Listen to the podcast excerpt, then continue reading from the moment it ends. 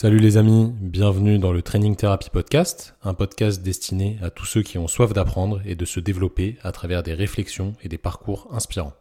Je m'appelle Thomas, je suis kinésithérapeute et préparateur physique et je suis quelqu'un de passionné par le travail et par tout le développement personnel et physique lié à ce travail, que ce soit dans le sport ou dans l'entrepreneuriat. Dans ce podcast, je vous partagerai mes réflexions autour du sport, du travail et de l'entrepreneuriat, mais j'interviewerai aussi des acteurs du milieu sportif et du milieu de la santé qui auront des expériences pertinentes à vous partager. Je vous laisse découvrir le podcast du jour et je vous souhaite une excellente écoute. Les amis, bonjour à tous. J'espère que vous allez bien. On est parti aujourd'hui pour un nouveau podcast où je suis accompagné. Je suis de moins en moins tout seul en ce moment. C'est bien, je discute plus avec les gens qu'avec moi-même. C'est plus intéressant pour vous. Je suis accompagné de quelqu'un que je pense vous ne connaissez pas forcément, à part si vous êtes dans la team euh, Résilience. D'ailleurs, euh, ce, podcast n'est absolument pas sponsorisé par Résilience, mais euh, on fait toujours, une petite euh, dédicace à Jennifer. Je vous présente Roxane. Roxane, merci beaucoup de prendre du temps pour discuter avec moi. Je sais que tu as plein de temps dans ta vie, on va en parler justement. Mais voilà, prendre du temps pour discuter avec moi, c'est toujours sympa. Tu as pas mal de choses à partager aux gens. Je pense que tu vas inspirer pas mal de monde, malgré le fait que voilà, je t'ai proposé ça un petit peu sur le tas comme ça tu t'y attendais peut-être pas, mais je pense que tu as pas mal de choses intéressantes à nous dire. Je te laisse te présenter pour nos auditeurs. Yes, bah, merci pour l'invitation déjà. Euh, effectivement, je ne suis pas sûre qu'en termes de, trafic, euh, je génère euh, beaucoup de monde de ma communauté parce qu'avec mes 800 abonnés sur Instagram, wouh, on va pas très loin. Mais c'est cool en tout cas. Merci pour l'opportunité. donc, Roxane, j'ai 30 ans. Euh, je suis née en 91 pour ceux que ça intéresse, donc j'en, j'en aurai 31 cette année. Je ne les ai pas encore, donc je viens de dire 30, c'est bien. La je ne suis pas encore basculée, je suis pas encore basculée du mauvais côté. Euh, voilà, euh, que te dire, j'ai un parcours tout à fait euh, classique. Euh, euh, que bah, j'ai fait mes études comme tout le monde. J'ai fait un bac plus 5 pour faire plaisir à papa et maman dans une école de commerce, voilà, et pour, pour valider un diplôme bac plus 5 parce que euh, ça faisait plaisir à mes parents et parce que je savais pas trop quoi faire de mes dix doigts et que j'avais des facilités euh, à l'école, euh, puis que j'aimais bien, j'aimais bien les études, j'aimais bien apprendre. Donc, donc voilà, j'ai fait un, un bac plus 5 avec une année à l'étranger. j'ai vécu aussi un an au Canada tout le long de mon année de première, donc avant de passer le bac de français en première. Euh, voilà, donc, euh, et puis j'ai pas mal voyagé aussi, ce qui me donne une, ouverture aussi et des connaissances culturelles euh, qui peuvent être intéressantes et utiles parfois. après, après mes études, j'ai, alors tout au long de mes études, j'ai bossé, j'ai fait plein de stages, j'ai fait, je voulais apprendre, je voulais voir le monde de l'entreprise, donc j'ai fait plein de stages, plein de petits boulots aussi bien des petits boulots qu'on pourrait juger d'alimentaire dans les supermarchés, mais c'était euh, tout à fait volontaire de ma part parce que j'avais envie de savoir comment ça marche un supermarché, ouais, parce que tu vas tous les jours, donc euh, c'est bien de t'intéresser aussi à ce qui t'entoure. Euh, et j'ai aussi bossé dans des bureaux cachés dans des grandes boîtes multinationales côté en bourse. Enfin voilà, j'ai fait un peu de tout. j'ai fait des travaux manuels aussi parce que je suis très travaux manuels et j'aime bien bricoler. Bref, euh, et donc du coup, euh, je sors, je finis mes études et euh, j'ai eu un genre de ras-le-bol justement du monde de la multinationale et de la grosse boîte et du, voilà, du, du, ça fait rêver tout le monde d'être cadre dans une grosse société, t'as un bac plus 5, c'est génial. Sauf que moi, ça me faisait pas rêver, enfin plus rêver du tout. À part voilà, comme je te dis, à part faire plaisir à mes parents parce que c'est hyper sécurisant. Moi, j'avais pas envie de faire ça. Donc, euh, je suis partie dans une petite PME rennaise euh, qui fait de l'insertion sociale. Donc, je ne sais pas s'il y en a qui connaissent. C'est une entreprise d'insertion. Ça s'appelle La Feuille d'érable. Je peux en parler parce que c'est une entreprise qui fait de très jolies choses et qui n'est pas du tout connue. Euh, et en fait, qui insère des personnes un peu en marge de la société. Donc, ça peut être des personnes euh, complètement déscolarisées, des personnes qui sont dans la rue, des personnes qui sortent de prison. Euh, alors, évidemment, pour des faits euh, non graves, on va dire. et qui n'arrivent pas à se réinsérer et ainsi de suite. Donc, je trouvais que l'aventure sociale était top. Et en plus, c'était une entreprise qui faisait du recyclage. Donc, avait côté aussi environnement. Et c'était génial. Et je me suis dit, mais euh, en fait, il faut que je fasse un truc qui a du sens. Euh, le seul truc, c'est que dans une petite entreprise, euh, moi, j'avais envie de faire plein de choses. J'ai beaucoup d'idées, j'ai toujours voilà plein d'ambitions, plein d'envies, et j'étais un petit peu coincée par la réalité économique d'une petite structure. Euh, donc, j'ai fini par changer et retourner dans une grosse multinationale. Oh. donc, euh, voilà, je atterri derrière un bureau sur un job euh, pareil, centré sur l'humain, donc dans les ressources humaines. J'adorais ce que je faisais, mais l'environnement de la boîte, c'était clairement pas pour moi. donc, j'ai quitté cette société et j'ai changé de ville. Donc, je suis passée de Rennes à Nantes. Et à cette époque-là, j'ai démarré les sports de combat.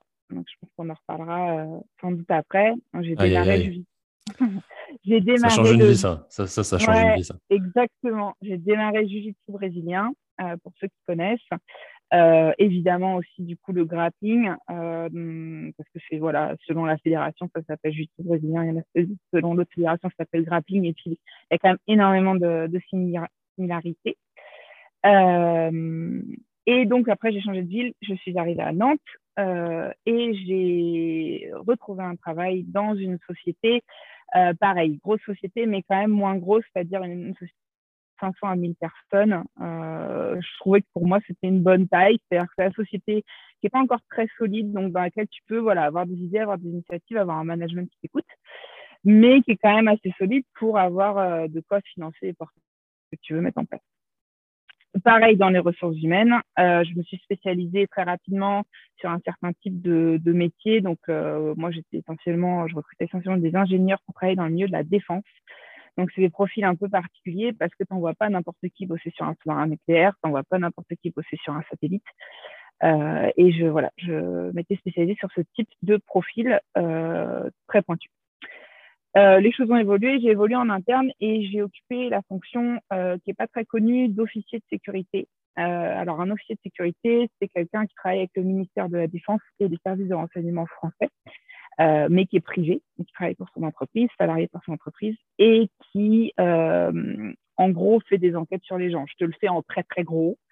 parce que voilà, je ne vais pas rentrer dans les détails, mais c'est beaucoup d'administratifs et en fait, euh, tu t'assures que la personne que le service de recrutement a embauchée euh, est entre guillemets une bonne personne euh, et qu'on peut les envoyer sur bah, des, des, projets, soit des projets de R&D hyper sensibles, soit des projets de défense. Je te vois te marrer. Vas-y, qu'est-ce que tu veux dire? Comment, comment tu juges si une personne est une bonne personne ou pas? Genre, tu fais une bah, enquête sur la personne Je fais des enquêtes, exactement. Alors, ok, mais est-ce que je suis une bonne personne du coup? Ah bah, je sais pas, je vais pas enquêter sur ça. non, mais voilà, en fait, tu fais remplir un dossier à la personne euh, et après, donc, euh, il y a une enquête qui est faite, euh, voir déjà si elle a un casier judiciaire, si, tu vois, il y a des petites choses toutes simples de ton passé qui peuvent te rattraper. Tu as fumé du shit quand tu étais au collège, tu t'es fait prendre. Ben voilà, ça, ça n'apparaît pas dans ton casier judiciaire visible de tout le monde, mais par contre, c'est des choses que moi, je pouvais aller récupérer. ou tu as fait, tu es sorti de boîte de nuit, tu as fait une bagarre, tu as fini en garde à vue. Pareil, euh, choses comme ça, les, les amendes, les PV, enfin, ce genre de choses.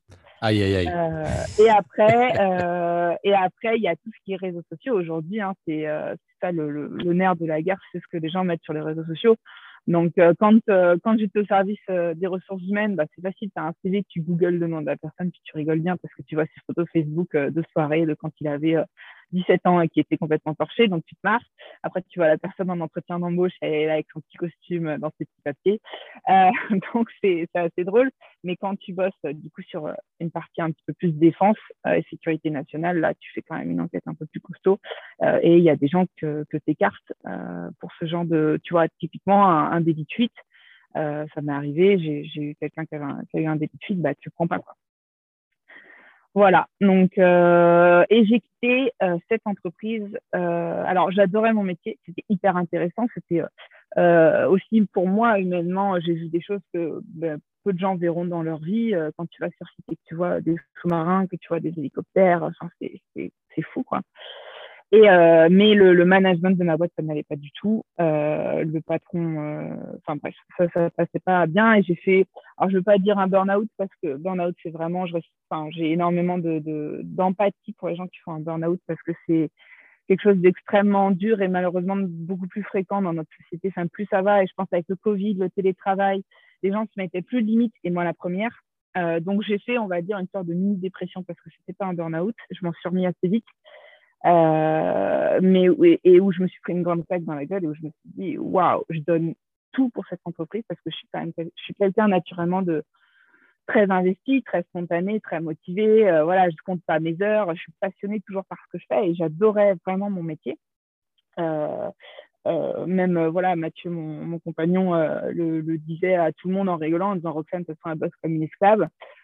Sur le moment, ça fait marrer. Et puis en fait, bah, un jour, tu te reprends dans la gueule et tu te dis Ah bah ouais, finalement, peut-être que, peut que tout ce que je donne, j'ai pas ce que j'attends en retour. Du moins parce que j'estime juste. Euh, en retour de la part de cette société, plus le management qui n'allait pas. Donc voilà, j'ai eu un, un épisode vraiment pas cool. C'était au premier trimestre de l'année dernière, 2021, où je me suis pris euh, une grande claque où tu te dis, bah, tout va bien, c'est génial, je m'éclate, mon métier est top. Et tout d'un coup, du jour au lendemain, tu te dis, ah, en fait, c'est peut-être pas comme ça qu'il faut faire. Euh, et je suis peut-être en train de me vider de mon énergie et de ma substance pour cette entreprise. Et finalement, ça ne vaut pas la peine. Et la vie, c'est pas le travail, quoi. Voilà, donc j'ai décidé de quitter euh, l'entreprise et, euh, et, ça a été possible parce qu'en parallèle de tout ça, en fait, avec mon compagnon, on a euh, développé une activité, on va dire, d'investisseur immobilier.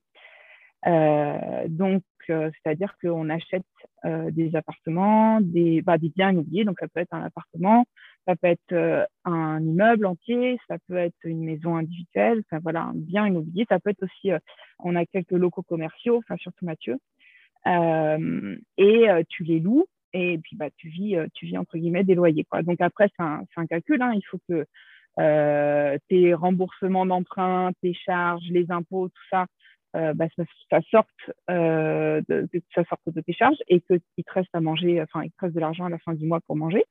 Donc, c'est un calcul qui se fait au moment où tu achètes le bien. Mais voilà, on a développé cette activité-là et aujourd'hui, on a suffisamment de patrimoine pour vivre. Alors, euh, quand je dis ça, les gens, enfin, en France, on a un rapport à l'argent et, à la propriété, le, vilain propriétaire. Quelle bah, honte, quelle honte, oh là là, quelle oh honte. tu voles l'argent des pauvres, c'est horrible. J'oblige les gens à verser un loyer, mon Dieu. Bon, en France, on a un petit peu de mal avec ça. Moi, je n'ai pas de problème à en parler. Mais voilà, euh, l'idée, c'était de développer un patrimoine immobilier pour en vivre. Aujourd'hui, euh, on a un patrimoine immobilier qui est développé, certes. On, tout le monde croit qu'on vit. Enfin, quand, quand, je dis ça, les gens ils pensent que ça y est, je m'achète des sacs Chanel, je fais des photos sur Instagram avec des Louboutins, mais pas du tout, les gars. Euh, on vit euh, on a de quoi manger. Non, mais c'est vrai que tu te marres. Mais pas du tout, elle vit, en legging tout le temps et en claquette. Ouais, c'est clair. Non, mais c'est ça. Les gens, ils pensent que ça y est, t'es propriétaire et il y a là, euh, tu es riche et puis tu vas à Cannes sur ton yacht euh, l'été et que tu fais ça avec tes billets, là. Non, pas du tout. Aujourd'hui, nous, on a un mode de vie qui est modeste. Petite longère tout en pierre à la campagne qui est hyper mal isolée. Enfin, qui était, parce qu'on est en train de faire des travaux. Mais tu vois, c'est un petit peu les cordonniers les plus mal chaussés. Euh, donc voilà, on, on, on, va jamais au resto parce qu'on habite au plein milieu des gens. Donc de toute façon, c'est chiant, faut prendre euh, la voiture et faire une demi-heure de route pour aller au resto. Donc ben, on n'y va pas ou pas souvent. Euh, et voilà, et on a un mode de vie qui est très modeste. On a très peu de charges parce que euh, voilà, la, la, maison est très vieille. Euh, mais à côté de ça, voilà, on a suffisamment pour se permettre de ne pas travailler aujourd'hui. Voilà. L'objectif, c'est euh, la liberté euh, financière, l'indépendance et la liberté financière. Magnifique. Voilà. Tu, as dit énormément de choses. Euh, on va repartir un peu du, du départ pour rester dans, on va dire, dans, dans le mode travail. C'est quoi exactement pour les non-connaisseurs comme moi qui ne sont absolument pas initiés au, monde de l'entreprise, du moins au monde des grosses entreprises? C'est quoi le, le RH, les ressources humaines en fait? Comment tu définirais ça? Alors, les ressources humaines, c'est un peu fourre-tout. C'est un service. Euh, donc, dans les ressources humaines, tu as euh, euh, bah, la partie recrutement, le recrutement des profils. Tu as la partie paye, les gens qui payent ton salaire à la fin du mois, c'est un job à temps plein de faire les payes. Euh, tu as la partie, une grosse partie aussi législative, législative c'est comme ça qu'on dit, enfin, tout ce qui est droit, droit du travail, l'élaboration des contrats, les, tout ce qui va être aussi, moi j'étais dans une entreprise qui avait un CE, euh, donc euh, tout ce qui est gestion du CE, les avantages aussi, les, tout ce qui est versement des primes aussi, parce que euh, aujourd'hui il y a des dispositifs qui sont mis en place par le gouvernement pour que les salariés puissent avoir des primes qui ne soient pas ou pas trop taxées par l'État et que bah, quand tu as une prime, tu te retrouves vraiment avec de l'argent et pas une prime de 1000 euros. Au final, tu as 300 euros pour toi et puis l'État a pris tout le reste. Donc, mettre aussi ces dispositifs en place. Il y a une partie communication souvent aux ressources humaines. Enfin voilà, c'est super vaste. Il y a plein de gens qui font plein de choses. Ok, qu'est-ce qui te plaisait toi là-dedans Vraiment, qu'est-ce que tu aimais dans ce travail? Parce que si tu l'as fait, c'est que tu aimais forcément le, truc et tu t'as dit le travail, c'est pas la vie. Je suis d'accord plus ou moins dans le sens où euh, il faut pas se tuer à la tâche pour quelque chose qui imposé, on va dire, mais si tu kiffes ce que tu fais, en vrai, tu ne vois même pas comme un travail. Tu, vois ce que je veux dire? Qu'est-ce qui te faisait aimer ce que, tu, faisais? Non, non, mais je, comprends très bien ce que tu as dit. C'est le, côté, le côté, si tu veux, euh, travailler pour quelqu'un qui en a rien à foutre parce que moi, c'était clairement ça. parce qu'il y, a beaucoup de il y a beaucoup de patrons d'entreprise aujourd'hui qui sont complètement déconnectés. Alors, euh, parfois, c'est des gens très bien, très humbles, très empathiques, euh, qui sont des bonnes personnes euh, et qui sont juste déconnectés parce que bah, ils ont 1000 ou 2000 salariés et que bah, évidemment, ils peuvent pas connaître tout le monde. mais après, tu as des gros connards, désolé pour l'expression, mais voilà, tu as des gens qui n'ont aucun scrupule à, virer un salarié qui n'est pas productif ou un salarié, et j'ai vécu ça, qui a une longue maladie, style cancer, à le mettre au placard. Enfin, voilà, tu as, des gens comme ça. Euh, et, donc, travailler pour des gens comme ça, euh, si tu te rends pas compte qu'ils sont comme ça, et c'était mon cas, euh, bah, le jour où tu t'en rends compte, tu, prends une grosse claque. Quoi. Et pour répondre à ta question, moi, ce qui me plaisait dans les ressources humaines, c'est la partie recrutement, donc rencontrer les gens. parler avec eux, bah, un peu comme tu fais là, en fait, parler de leur parcours, les écouter, poser des questions. et après, tout ce qui était aussi la partie suivi de l'intégration de cette personne dans l'entreprise pour m'assurer, enfin moi j'étais très, euh, euh, très, ça, me, tenait à cœur de m'assurer qu'ils se sentent bien, que leur premier jour soit bien passé, qu'ils soient bien intégrés, qui et, et, après plus tard bah, suivre leur parcours, suivre s'ils ont des, des, besoins de formation, les faire les faire évoluer quoi. L'humain, voilà, c'est ça qui me plaisait. C'est ce que j'allais dire. C'est la partie ressources, ok, mais humaine surtout. C'est ça qui est intéressant, tu vois. C'est que voilà, ça se voit que tu es quelqu'un qui aime, qui aime le contact et tout ça. Donc, euh, toujours intéressant de, lier ça là-dedans. Et forcément, c'est un, tu vois, c'est un métier qui peut paraître un peu bah, incompréhensible pour euh, les gens comme moi. Tu vois, nous, les libéraux, c'est un truc vraiment, on n'est pas du tout euh, formé, éduqué là-dessus. Mm. Donc, c'est, difficile de connaître ça, mais ça, ça a l'air quand même intéressant. Et si tu aimais ça, c'est. Mm-hmm c'est pas pour rien, euh, je pense. Du coup, qu'est-ce que ça fait de travailler dans, une, dans des multinationales, des, des gros, gros euh, mastodontes comme ça, où il y a beaucoup de gens, où tout le monde ne se connaît pas forcément, où il n'y a pas forcément cet esprit euh, de voilà, familial, comme, comme tu as pu le, dire, etc. Salut Mathieu. qu'est-ce que ça fait de travailler dans une entreprise comme ça? Il y a des, des pour qui sont hyper cool et il y a aussi des contre. Euh, dans les pour euh, bosser dans une grosse société, bah, tu as des perspectives d'évolution. Donc, ça te pousse. Moi, j'ai besoin de ça. C'est-à-dire que je suis quelqu'un qui fonctionne au, au challenge, à, à, l'ambition presque. Euh, c'est-à-dire que si je vois que je peux progresser, bah, ça me motive à, me, à, donner plus et à, voilà, pour, pour qu'on se, pour se dise, bah, tiens, on va la faire évoluer. donc, tu as ça, tu en général, le salaire, il est pas trop mal aussi parce que bah, c'est une société, euh, les petites sociétés ont plus de mal à, donner des salaires importants euh, parce qu'elles sont petites hein, par, par, nature et parce qu'elles elles dépendent beaucoup de leur chiffre d'affaires. Une grosse société, c'est pas tout à fait pareil. Euh, tu as, un salaire qui est un peu plus facile, si je peux dire ça, et garanti. après, tu rencontres plein de gens. La grosse société, c'est aussi ça, c'est une multitude d'emplois, de, euh, de gens avec des profils différents, avec des parcours différents, avec euh, euh, des expériences. Voilà, c'est super enrichissant. et après, bah, bon, tu as des inconvénients. Il y a de la concurrence énormément, évidemment. les inconvénients, c'est aussi que ben, tu n'es pas forcément reconnu pour ce que tu fais. La reconnaissance, c'est parfois compliqué de la part du management. Alors, tu as toujours un collègue qui vient te féliciter, te dire ah, c'est bien ce que tu fais. Mais finalement, la reconnaissance, elle est plus diluée, si tu veux, parce que tu es, noyé dans la masse, tu es un salarié au milieu de plein. Quoi. Euh, donc ça, c'est voilà, c'est moi pour moi, c'est ce qui pêche le plus et c'est ce qui était le plus difficile, on va dire. Euh, après, je pense qu'il y a d'autres gens qui, peuvent avoir d'autres arguments, hein, mais, mais la grosse boîte, c'est pas c'est pas la fin du monde, hein, loin de là. Il faut des gens qui bossent dans les grosses boîtes. C'est juste que c'est un petit peu plus déshumanisé et faut voilà, faut être prêt à ça. faut pas s'en faut pas s'en formaliser quoi. Ouais, c'est, je pense que c'est une expérience qui est, qui est importante, euh, enfin qui est importante quand on a ton, ton profil du moins d'avoir fait ça pour voir ce que c'est vraiment. Et évidemment, c'est important. Hein. Il faut pas, c'est pas quelque chose à, à détruire complètement. Euh, il faut de tout de toute façon pour faire un monde. Qu'est-ce qui, euh, tu, nous as dit voilà que tu avais eu un petit, un petit coup de mou, etc. Il y a bah, maintenant un an, on va dire, un peu plus d'un an. Qu'est-ce qui t'a vraiment fait euh, prendre conscience de tout ça et où tu t'es dit, genre, le, quelle pensée tu t'es dit pour te dire, vas-y, j'arrête. Euh, j'arrête ce mode de fonctionnement-là, je passe euh, à quelque chose qui est certes peut-être plus modeste en termes de train de vie, même si c'est pas forcément la réalité au final, et je me rapproche des choses plus réelles comme voilà prendre du temps pour moi, prendre du temps pour mm. m'entraîner parce qu'on va revenir sur le sport après. T'aimes bien t'entraîner, euh, prendre du temps pour être avec tes chiens, avec ton copain. Enfin voilà, tu vois, tu vois ce que je veux dire? Qu'est-ce qui C'était quoi le déclic? Ouais. En fait, euh, je bossais vraiment énormément. Euh, vraiment énormément. je m'entraînais aussi à côté parce que moi, l'entraînement, ça a toujours été une, priorité, peu importe la journée. Euh, voilà, c'est toujours, euh, je suis très disciplinée là-dessus. Euh, Bravo, c'est ça qu'on aime. et, et, en fait, je voyais très très peu. Alors, il y a eu le confinement, hein, évidemment, mais je voyais très peu mes amis et ma famille. Et quand on a recommencé à pouvoir se voir et, voilà qu'on avait du monde à la maison, nous on a un grand home gym, on en reparlera sans doute après, mais voilà, on a un grand garage gym super équipé, donc on, on a des copains qui viennent s'entraîner, qui viennent faire du sport avec nous et autres. Et je voyais ses amis et j'étais contente de les voir, mais j'étais tellement épuisée et vidée de, ma substance.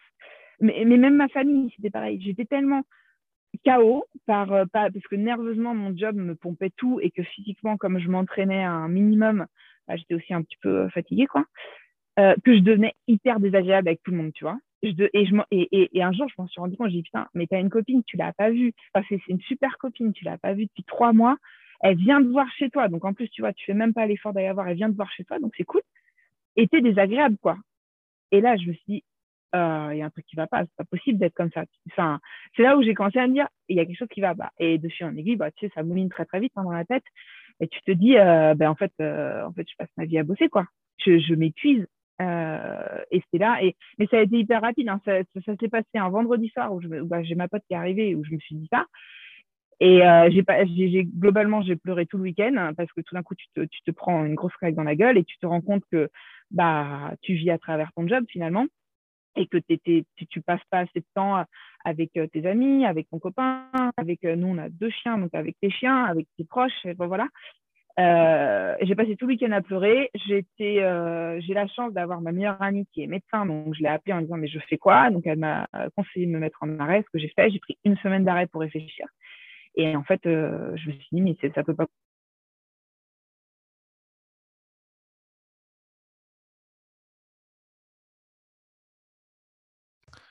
Je crois que Roxane appuyé sur, euh, sur mute sur son, sur son casque ou un, truc comme ça. Vas-y, reparle et je pense qu'on va t'entendre. Tu m'entends là? Je t'entends, mais je pense, que, je, pense que c'est plus sur le casque. Là, là c'est bon. Là, c'est bon. Pardon. c'était le moment émotion en plus, tu as, coupé le, as coupé le truc les aléas du direct, désolé. euh, ouais, bah, je disais que, que, que, voilà, que je me suis dit, mais euh, au bout d'une semaine de réflexion, je dis, mais ça peut pas continuer comme ça, quoi. C'est pas possible. Je, je suis en train de, de, m'éteindre.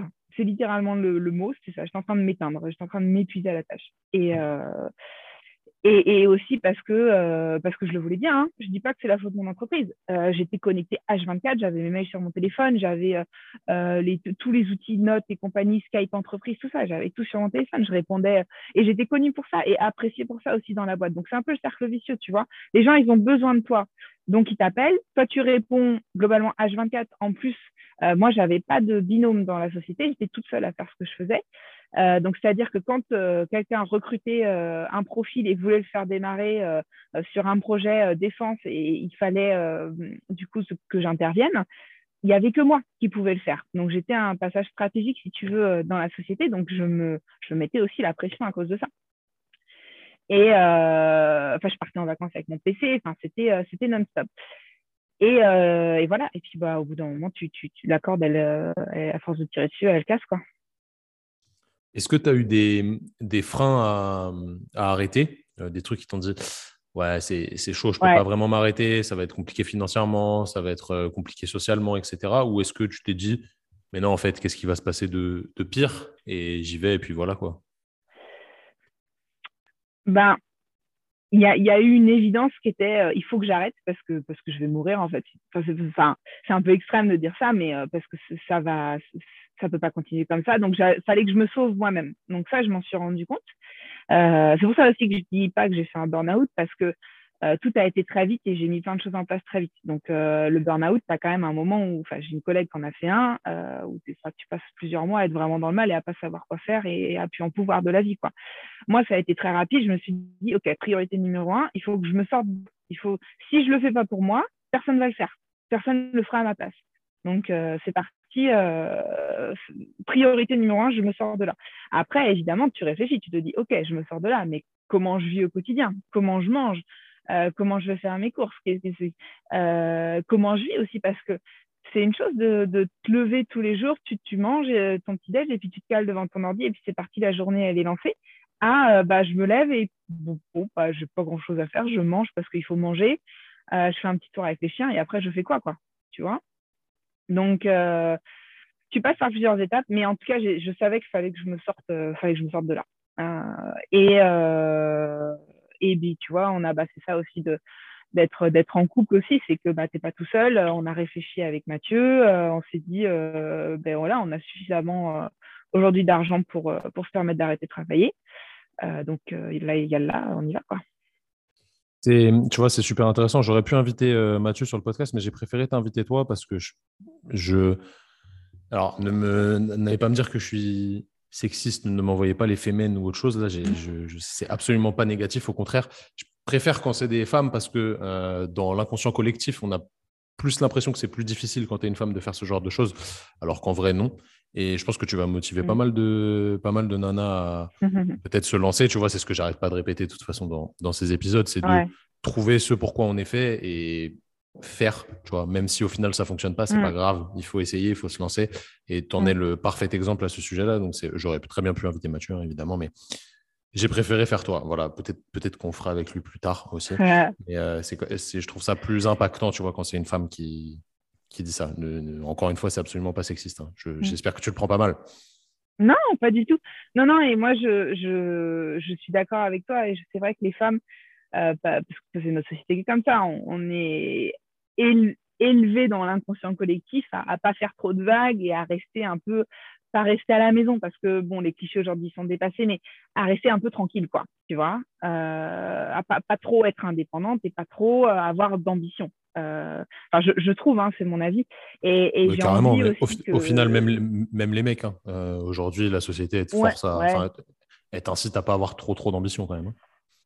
Ouais, c'est vrai qu'il y a ce modèle de euh, bah, je, suis, je, suis en CDI, euh, j'ai euh, la maison, le chien, l'épouse, le, l'espace le, pour aller emmener les enfants le week-end. Enfin, mais mais voilà, il y a plein de choses à faire et j'espère par ce podcast et par aussi continuer de discuter, de raconter mon parcours aux, gens, à mes potes et aux gens qui m'entourent, inspirer aussi d'autres nanas, ou, ou, même pas forcément des nanas, tous les gens qui au fond d'eux, parce que moi c'est quelque chose que depuis le départ, euh, mais depuis même mes études, mais même avant, en fait finalement j'en rigole maintenant parce que quand je repense à des choses que je faisais au collège ou autre, en fait finalement tu te rends compte que j'ai toujours eu envie de faire quelque chose pour moi et de bosser pour moi et qu'en fait bah, le salariat euh, c'était pas c'était pas pour moi même si j'ai fait le parcours classique euh, le bac plus 5 tout qui va bien. En plus j'étais plutôt dans les premières de la classe je suis l'aînée de la famille j'ai montré l'exemple et tu vois euh, et, et, je reproche rien du tout à mes parents et c'était très bien de faire ça.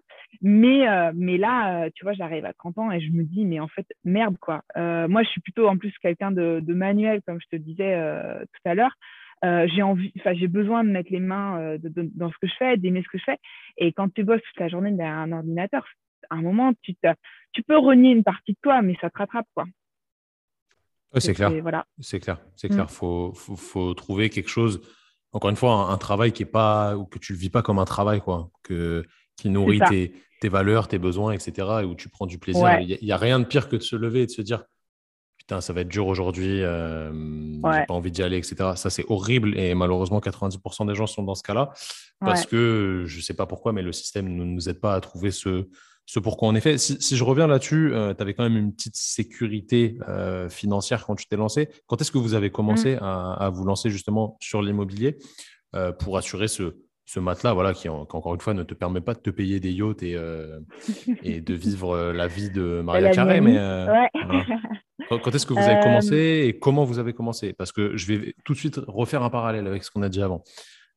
Aujourd'hui, la société elle préfère que tu aies un petit CDI, etc. Et ça, même, même, même, même chez les banquiers, c'est la réalité des choses. Ouais, c'est vrai. Quand tu, quand tu fais des crédits, quand tu es indépendant comme nous, on a, pu faire pas mal de crédits avec Simon, etc. pour investir, et ben, c'est toujours plus compliqué que si tu avais un CDI, euh, je sais pas, fixe à 1800 euros par mois. Alors, je dis pas que 1800 euros par mois, mois, mmh. c'est pas bien, hein. ça peut largement suffire quand on se mmh. débrouille bien, mais euh, c'est plus compliqué alors qu'on fait des gros chiffres parce qu'on est indépendant et parce que euh, c'est n'est pas une vision classique.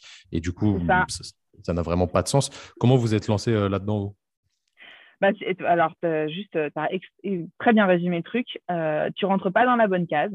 Et, euh, comme tu n'es pas dans la bonne case, soit ils ne savent pas dans quelle case te mettre, donc ça les fait chier, soit euh, tu es dans une case qui leur plaît pas. Tu vois je pense à vous, indépendants, moi je ne connais pas trop euh, ce monde-là, mais je pense que tu es dans une case indépendant parce qu'elle existe, mais ça leur casse un peu les pieds. Quoi. Ou alors ils ne savent pas faire. Il y a aussi des, des, des, banques, ou même, je parle d'une banque, mais ça peut être n'importe quel professionnel avec qui tu es en relation, tu, tu, leur dis ce que tu fais, ils sont là. Ah, ah ouais. C'est ça, bon. exactement. Où est-ce que je vais le mettre celui-là, tu vois? Mais bref. Euh, alors, comment on a commencé et comment on a fait? Alors, moi, j'ai commencé euh, il n'y a pas si longtemps que ça. Je devais avoir 23 ans quand j'ai acheté ma maison. Euh, Mathieu a commencé il y a, il y a plus longtemps. il a acheté un, un petit studio d'une pièce dans le centre-ville de Nantes, pour ceux qui connaissent, pas très loin des Galeries Lafayette, donc vraiment hyper centre, rue piétonne, voilà. Évidemment, euh, le marché de l'époque n'était pas aussi euh, élevé que maintenant. Acheter à Nantes aujourd'hui, c'est très compliqué. Euh, voilà, c'était c'était une, une, bonne affaire. Après, voilà, il était étudiant, école de commerce, et il mettait tout dans l'appart, quoi. Et il n'avait plus rien. Donc, il a commencé comme ça. C'était un pari.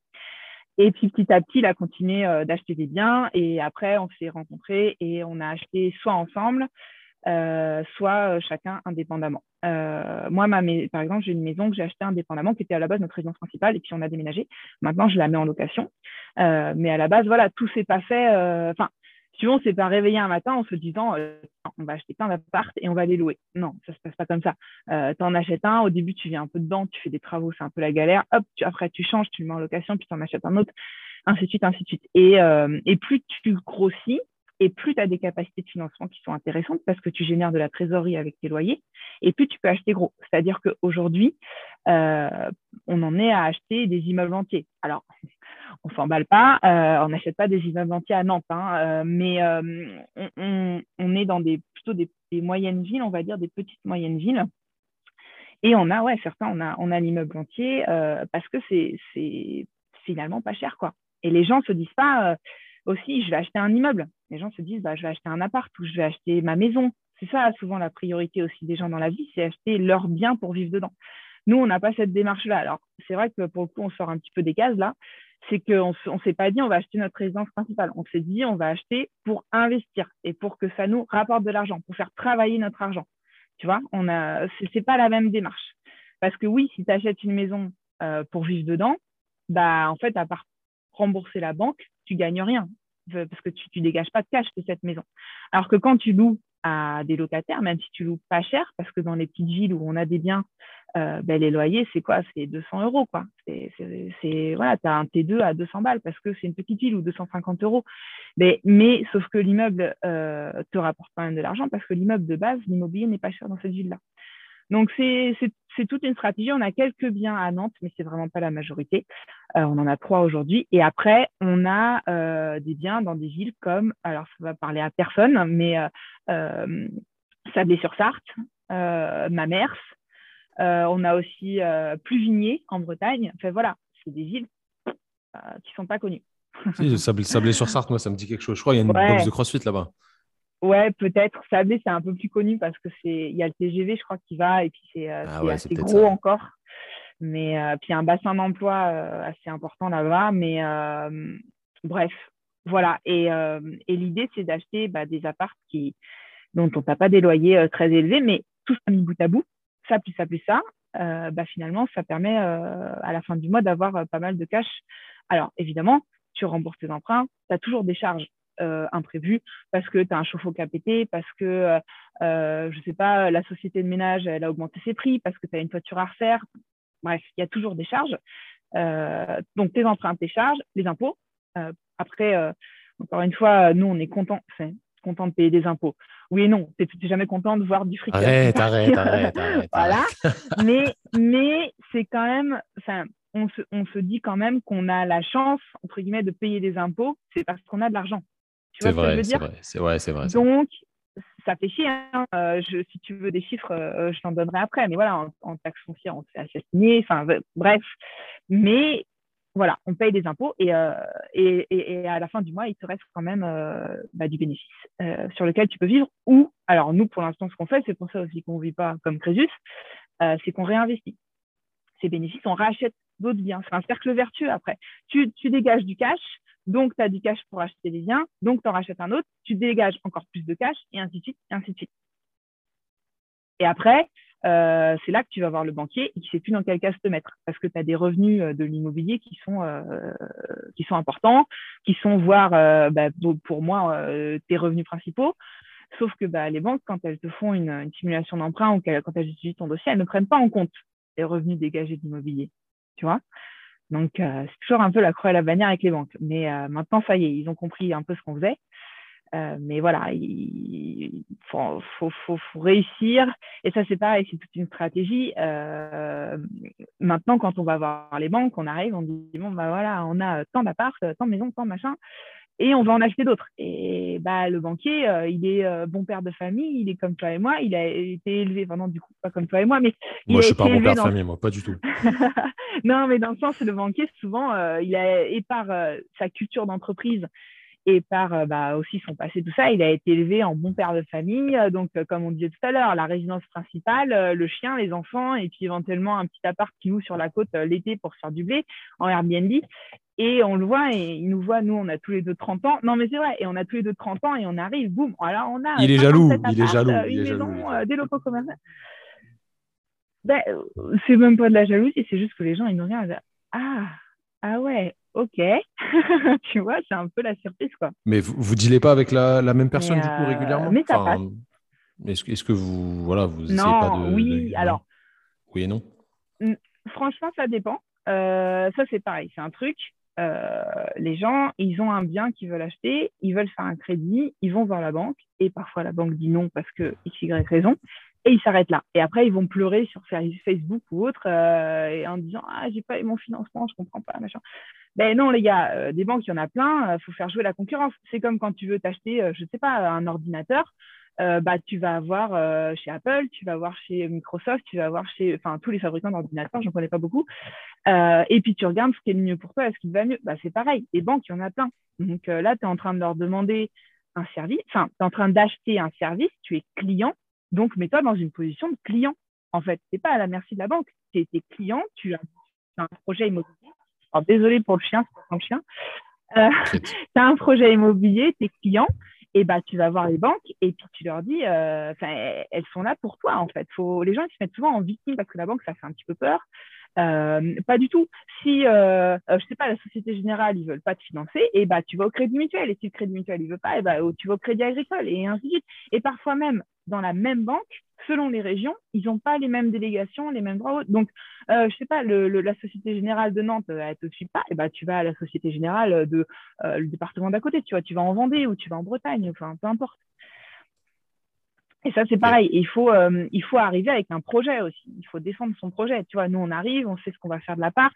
Euh, on sait combien à peu près de loyer il va nous rapporter, on sait le budget. Alors ça, c'est pareil, c'est des choses que tu apprends quand tu investis dans l'immobilier. Moi, au début, j'y connaissais rien.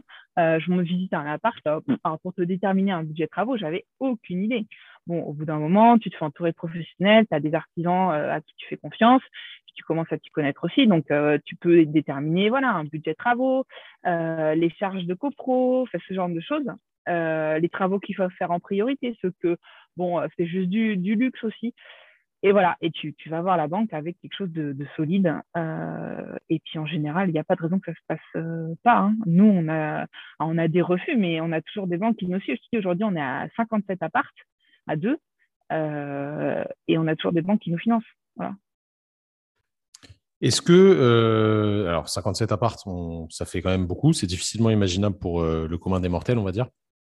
Est-ce que c'est quand même pas un, taf à temps plein que de gérer tout ça? Parce que comme tu l'as dit, il y a toujours des problèmes, etc., des choses à... Beaucoup mm. d'administratifs, évidemment, je me doute. Est-ce que c'est quand même... Ça te prend combien de temps euh, sur la semaine à proprement parler? Je ne sais pas, je pense pas que tu es calculé, mais est-ce que tu as une idée? Alors, je dirais le plus pénible, euh, c'est la phase euh, d'achat, entre guillemets, parce que tu as les allers-retours avec le notaire, parce qu'il faut chercher ton financement. Alors, je ne vais pas dire pénible, non, le plus chronophage, voilà. Euh, tu as les allers-retours avec le notaire, puis tu n'as jamais le bon papier, puis il faut chercher le financement, et puis les agents immobiliers te rappellent pour changer ci et ça. ça, pour moi, c'est la phase la moins rigolote. et ça prend, alors après, franchement, si c'est une heure par semaine, euh, ouais, ça doit être ça, une à deux heures par semaine quand tu es dans cette phase-là. Voilà. Après, une fois que tu as le bien, bah, tu as toute la phase travaux. Mais tu vois, travaux, euh, soit tu te dis dès le départ, euh, bah, je vais les faire moi ou je vais faire ce que je sais. Attention, nous, on n'est pas hyper calé en travaux, on sait faire des choses, mais pas tout, donc on ne peut pas tout faire. Mais voilà, tu te dis, bah, euh, ça va représenter peut-être euh, trois semaines où je vais euh, être un peu non-stop, je vais en chier, je vais faire de la peinture, puis je vais poncer, puis enfin voilà, où je vais monter des meubles, où je vais déménager. C'est du travail que, que qui n'est pas forcément très épanouissant. Enfin, moi, en tout cas, c'est pas forcément ce que j'aime faire, mais il faut le faire. Tu vois l'intérêt derrière. Donc ça, quand tu as acheté l'appart, ouais, tu comptes bien deux semaines si l'appart est à peu près en bon état à bah, deux mois si tu as vraiment de gros travaux à faire et que tes artisans sont dispo tout de suite. Mais ça, euh, tu n'y es pas au quotidien. Ils gèrent tout seuls, les gars, ils sont autonomes. Donc finalement, euh, à part euh, passer des coups de fil et passer sur le chantier de temps en temps, si c'est un jour par semaine, c'est le bout du monde aussi. quoi. Et après, quand ça roule, quand tu as un locataire en place, nous, on passe beaucoup par des agences parce que comme ça, tu n'as pas ton locataire qui t'appelle à pas d'heure parce qu'il a, il a cassé sa clé dans la serrure ou parce qu'on euh, est dimanche et que bah, a cassé le flexible de la douche et qu'il ne sait pas euh, s'il faut qu'il en ait racheté un ou si c'est à charge du propriétaire. Voilà, des petits tracas comme ça. Nous, on sépare les tracas comme ça parce que on, donc on paye un service aux agences, mais on, s'achète de la tranquillité. Donc on passe en agence. Donc en fait, si tu veux, une fois que les locataires sont dedans, on en entend plus parler. Enfin, quasiment plus, ou alors c'est parce que l'agence nous appelle pour nous dire euh, qu'il y a une voiture à refaire ou des choses comme ça, un peu des gros chantiers, mais euh, c'est pas grand chose quoi. donc ça fait quand même pas mal de, frais associés, on, s'en doute, tu vois, pour, pour t'acheter de la tranquillité. Combien, euh, est-ce que tu as une idée de combien tu génères de, de chiffres d'affaires, on va dire, vis-à-vis de ça, et combien de, bénéfices? Je sais que tu n'aimes pas trop les chiffres là-dessus. Mais j'ai mon papier. Est-ce que tu as une idée? Alors, euh, juste avant de, te donner des chiffres, de te donner notre stratégie. Aujourd'hui, donc, comme je l'ai dit, on n'achète pas forcément dans des grandes villes, mais aussi dans des petites et des moyennes. Et on a une stratégie aussi, c'est-à-dire qu'on ne regarde pas les biens qui ont moins de 10% de rentabilité. Enfin, aux alentours de 10%. C'est 9, tu, on regarde. Tu, le calcules, quoi. Voilà, voilà. C'est-à-dire qu'on ne va pas acheter un truc euh, qui, on sait, ne sera pas rentable. OK? Donc, du coup, ça fait quand même pas mal de tri. On n'achète pas tout et n'importe quoi. Euh, et après, donc, pour te donner des chiffres, euh, aujourd'hui, si tout est loué à 100%, ce qui n'est pas le cas, en tout cas, sur un parc euh, important comme le nôtre, euh, on n'a on jamais, pour l'instant, on n'a pas tout loué à 100% parce que tu as toujours un appart de vide. On a eu un gros dégât dans un immeuble entier qui a pris feu, donc bah, l'appart, enfin l'immeuble entier est en travaux. Et fait, voilà, tu as, toujours des trucs, donc on n'est pas à 100%. Mais si jamais on était à 100%, euh, toc, toc, toc, toc. On est en, en, cash à 227 000 euros par an. Mais alors là, après, tu te prends les remboursements d'emprunt, tu te prends la taxe foncière, tu te prends les travaux XY, les charges et machin. Mais voilà, en, en, en gain, on serait à 227 000 euros par an. Voilà. Après, c'est pas dans notre poche. Hein, parce que euh, nous, tu, tu vois, par exemple, sur tout ce qu'on a, on rembourse 11 000 euros d'emprunt par mois. Donc, il faut quand même que ça crache, quoi. Tu vois? Ouais, bien sûr, mais du coup, au final, sur, euh, avec, tes, avec tes charges, combien il te reste sur les 227 euh, Sur les 227, bah, on est, j'avais calculé, on est à peu près à 3000 euros par mois de reste. Voilà, une fois qu'on a tout payé. Donc, quand tu as tout payé, il te reste 3000 euros euh, de bénéfices là-dessus. Ouais. Tu as, tes impôts à payer encore là-dessus ou pas? Non, non, non. Là, j'ai tout payé. J'ai tout. Une fois que j'ai payé. C'est dans ta poche. ouais, voilà. Donc ça fait, euh, tu vois, ça fait 36 000 euros par an. Ah, tu peux acheter, tu peux acheter, euh, tu peux acheter 12 paires de Louboutin à peu près, un petit peu moins peut-être. Euh, oh, ça coûte pas 3000 pages une paire de Louboutin. 12, 12, 12. 12, 12 ah, par, oui, 12 par, mois. Par, 12 par mois. Ah ouais. ouais, Non, mais voilà, on est à, ça fait 36 elle connaît 000 le prix, euros par elle, an. elle connaît le prix, ça veut dire. bah, bien sûr. Ça fait 36 000 euros par an. Et tu vois, ça, c'est si tout est loué à 100%, ce qui n'est jamais le cas. Euh, donc, on est toujours à moins. Et, et, et, bon, quand tu fais le calcul, 36 000 euros, finalement, bah, quand tu as fait un bac plus 5 et que tu es cadre, euh, c'est pas un salaire qui fait rêver. Quoi. Tu vois, es plutôt aux alentours de 40 42 000 enfin, oui, mais c'est pas la même chose en termes de, euh, on va dire de, de coût euh, mental aussi et de, ah bah oui, temps. exactement. Mais mais mais ça, c'est aussi, euh, on est aussi vachement plus risqué que la personne lambda qui est en CDI. Tu vois ce que je veux dire? Demain, on a des locataires qui arrêtent de payer leur loyer. Ah, bah, qu'est-ce qu'on fait? Parce que nous, on paye toujours nos charges derrière. Étranglement. Et ouais. Et sauf que ben, les locataires, et comme ils sont super protégés, ben, on, tu subis en fait. il y a plein de trucs. Je te parle des locataires qui peuvent envoyer, mais euh, demain, tu as euh, une toiture qui s'effondre. Alors ah, justement, justement euh, si on rentre dans le concret, comment ça s'est passé quand l'immeuble a pris feu? Qu'est-ce qui se passe derrière ça? Est-ce que tu perds de l'argent? Est-ce que les assurances font bien leur job? Comment, comment ça se passe? Nous, on a eu la chance, enfin, on a eu la chance, non, on paye pour ça. Hein. On, a, on prend toujours le max en termes d'assurance. Euh, parce qu'en général, au mois, euh, le coût, il n'est pas euh, incroyable. Ça change de 1 ou 2 euros de plus par mois. Donc, on, avait pris le top du top en termes d'assurance. Et ben, du coup, ça s'est plutôt bien passé. Alors, bon, tu as toujours le stress bah, de l'incendie, les, les, pompiers. Alors, nous, on a c'est un immeuble de deux étages. C'est le premier étage qui a brûlé. Donc, l'étage du haut, le deuxième étage, est ravagé par la fumée des flammes. Et l'étage du bas a été complètement inondé par les pompiers. Donc, tout l'immeuble tout l'immeuble est HS, euh, donc tu fais sortir tes locataires. Donc, tu as le côté humain à, à, gérer aussi de gens qui se retrouvent bah, du jour au lendemain expulsés de leur appartement. Donc, euh, c'est quand même un peu dur euh, de voir ça. Tu essaies de les aider un peu au mieux.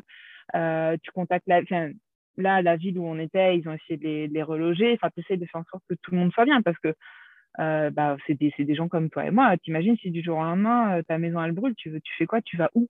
Enfin, C'est quand même vachement dur, surtout que euh, c'était une population de d'adultes, si tu veux, c'est pas des étudiants qui pouvaient, entre guillemets, retourner chez papa et maman. Là, c'était vraiment des gens qui avaient toute leur vie, euh, c'était leur appart, quoi. Donc, tu as ce côté humain où ça tombe quand même, c'est quand même dur. Puis après, bah, tu as aussi toutes les tracasseries en tant que propriétaire. Euh, as le, enfin, nous, le maire, euh, le maire t'appelle, les pompiers t'appellent, les flics t'appellent. ben, en plus, il y avait une, gaine électrique sur la façade de l'immeuble, donc le courant a sauté dans tout le quartier quand ça a brûlé. Tu voilà, tu t'encaisses un peu euh, tout d'un coup les conséquences de tout ça et, euh, et puis bah, petit à petit tu règles les problèmes un par un, hein, rien n'est insurmontable.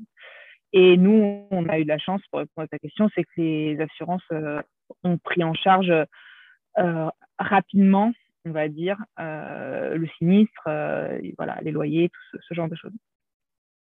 Ok, donc voilà, même si c'est le, bah, en gros, c'est le pire truc qui puisse t'arriver, on va dire. Ouais. Enfin, c'est difficile de ben, faire tu peux faire pire, mais euh, c'est quand même chaud. Au final, ça se passe plutôt bien si tu es bien, bien couvert. Quoi. Ouais, c'est ça. C'est ça. Et, et, pour ceux qui veulent se lancer dans l'aventure de l'immobilier, euh, franchement, euh, lésinez pas sur les assurances. C'est comme quand tu conduis. Enfin, moi, je suis pas de ce principe-là, c'est comme ta voiture en fait. Si tu tues quelqu'un demain, bah mec, si t'as pas l'assurance qui va bien, tu, ta vie elle est finie en fait. Donc, euh, prenez euh, vraiment, euh, des, enfin, couvrez-vous et couvrez vos locataires. Enfin, voilà, prenez quelque chose de, de bien, quoi. C'est pas, c'est pas une, c'est pas une économie à faire. Voilà, économie sur autre chose. C'est clair. Alors du coup, ça ressemble à quoi la vie de la vie de rentier euh, actuellement, même si actuellement là c'est un tout petit peu différent pour toi depuis quelques jours. Euh, ouais. Qu'est-ce que tu fais du coup? Parce que quand tu n'as pas vraiment euh, un planning euh, écrit et des, horaires à respecter quand tu te lèves le matin, ça peut paraître bizarre, mais ce n'est pas forcément facile d'un point de vue psychologique. C'est quoi? Tu fais, tu fais quoi de tes journées en vrai? Euh, Je fais quoi? Eh bien, je fais que des trucs pour moi. non, c'est-à-dire que bah, je, moi, je suis quelqu'un qui ne peut pas rester sans projet. Donc. Euh, donc euh, voilà, par exemple, euh, j'aide des amis à organiser une compétition de CrossFit qui va qui, a lieu dans deux semaines. Je ne sais pas si on peut en parler, mais voilà. donc je, participe à Par, Parle-en, ce, sera ce sera passé quand on quand je le publierai. Tu peux même dire les mots bah en avance. Non, les dis pas parce que je non, participe. Je sais pas. on, va éviter de tricher. Tu vois, je, travaille donc pour l'orga des, des classiques. Euh, donc toute la com, par exemple, c'est moi qui l'ai fait. Euh, après, euh, j'aide pas mal Jennifer, donc qui est la fondatrice de la marque Resilience Skill, donc qui est une marque de, vêtements de CrossFit. donc je l'aide pas mal sur bah, le site internet, shooting photo au quotidien, on s'envoie des messages, on s'envoie des idées, enfin voilà, ce genre de choses. Et puis, euh, bah, tout, là, tu vois, j'étais, euh, on voulait faire le podcast hier, mais je t'ai dit non parce que j'allais acheter un appartement, donc euh, j'en achète un autre. donc, tu continues de développer cette partie-là. Et puis après, en fait, juste, tu prends le temps de vivre, quoi, aussi. tu vas voir tes proches, tu t'entraînes, tu prends du temps pour toi. Il n'y a pas de. Après, les gens vont croire que je glande toute la journée. C'est pas vrai. Il n'y a pas de, de, journée type, si tu veux. c'est en fonction de, des projets, des euh, des urgences, des envies. Moi, je suis quelqu'un aussi qui aime bien donner. Donc, si quelqu'un a besoin de moi et m'appelle, bah, tu vois, j'y vais. Euh, voilà. Et, puis après, tu continues de te former aussi. Moi, je bricole pas mal. Euh, j'essaie de regarder de nouveaux logiciels. J'aime bien apprendre. Donc, voilà, je, continue d'apprendre de mon côté aussi. Et je lis beaucoup. Mmh. ouais, bah, bah ça, développe aussi, ça c'est super important. Hein. La lecture, c'est quelque chose qui est quand même euh, assez important d'un point de vue connaissance et d'un point de vue personnel, je trouve. C'est quelque mmh. chose de très très négligé mmh. aujourd'hui, euh, malheureusement. Mais c'est super important, il faut prendre le temps de lire. C'est bah, intéressant. Hein. Ouais, et la lecture, et franchement, pour les gens qui n'aiment pas lire, euh, je vous conseille grandement d'écouter des podcasts. Euh, je connaissais pas trop les podcasts. Moi, je suis tombée dedans, ça fait à peu près euh, deux ans maintenant. Et en fait, euh, bah, j'en écoute tout le temps dès que j'ai euh, rien, enfin dès que j'ai les mains occupées mais la tête libre. C'est-à-dire par exemple quand je conduis, quand je plie du linge, quand je fais la cuisine, enfin ce genre de choses. Tu, tu, peux, si tu aimes pas lire, franchement, écoute un podcast avec quelqu'un qui te plaît, quelqu'un d'inspirant ou même quelqu'un que tu connais pas. et puis tu apprends plein de choses, quoi. Tu vois une nouvelle façon de penser, voilà, ça fait réfléchir euh, et puis ça peut aussi t'ouvrir sur de nouvelles connaissances. Donc, euh, moi, j'adore aussi le podcast quand, quand je ne peux pas lire.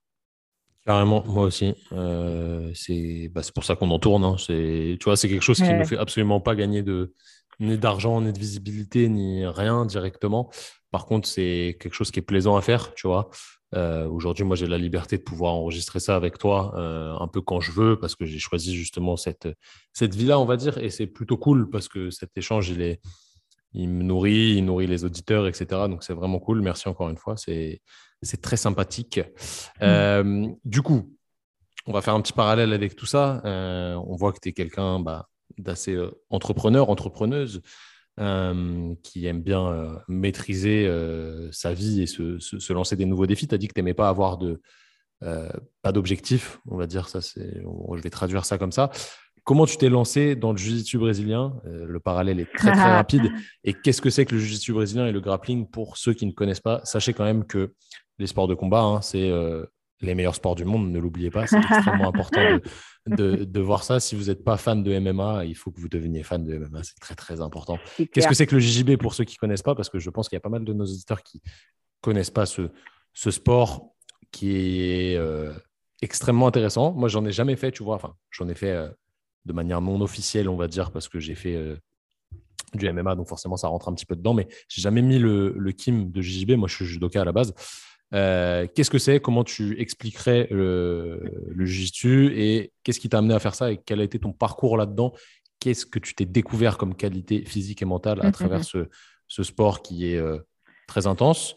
Très rude psychologiquement parlant, parce que les sports de combat, c'est des sports qui sont extrêmement ingrats, dans le sens où vous n'avez pas forcément le droit à l'erreur. Alors, je ne sais pas comment ça se passe exactement les compètes de, de JJB, mais euh, si c'est comme les compètes de judo, si tu perds au premier tour, bah, ciao, bye bye, tu rentres chez toi. Et puis, même si tu avais fait la meilleure prépa du monde, tu rentres à la maison, malgré le fait que tu aies perdu 10 heures euh, pour aller à, la compète, etc. Comment comment tu es rentré dans cet écosystème et qu'est-ce que tu en as euh, sorti, on va dire?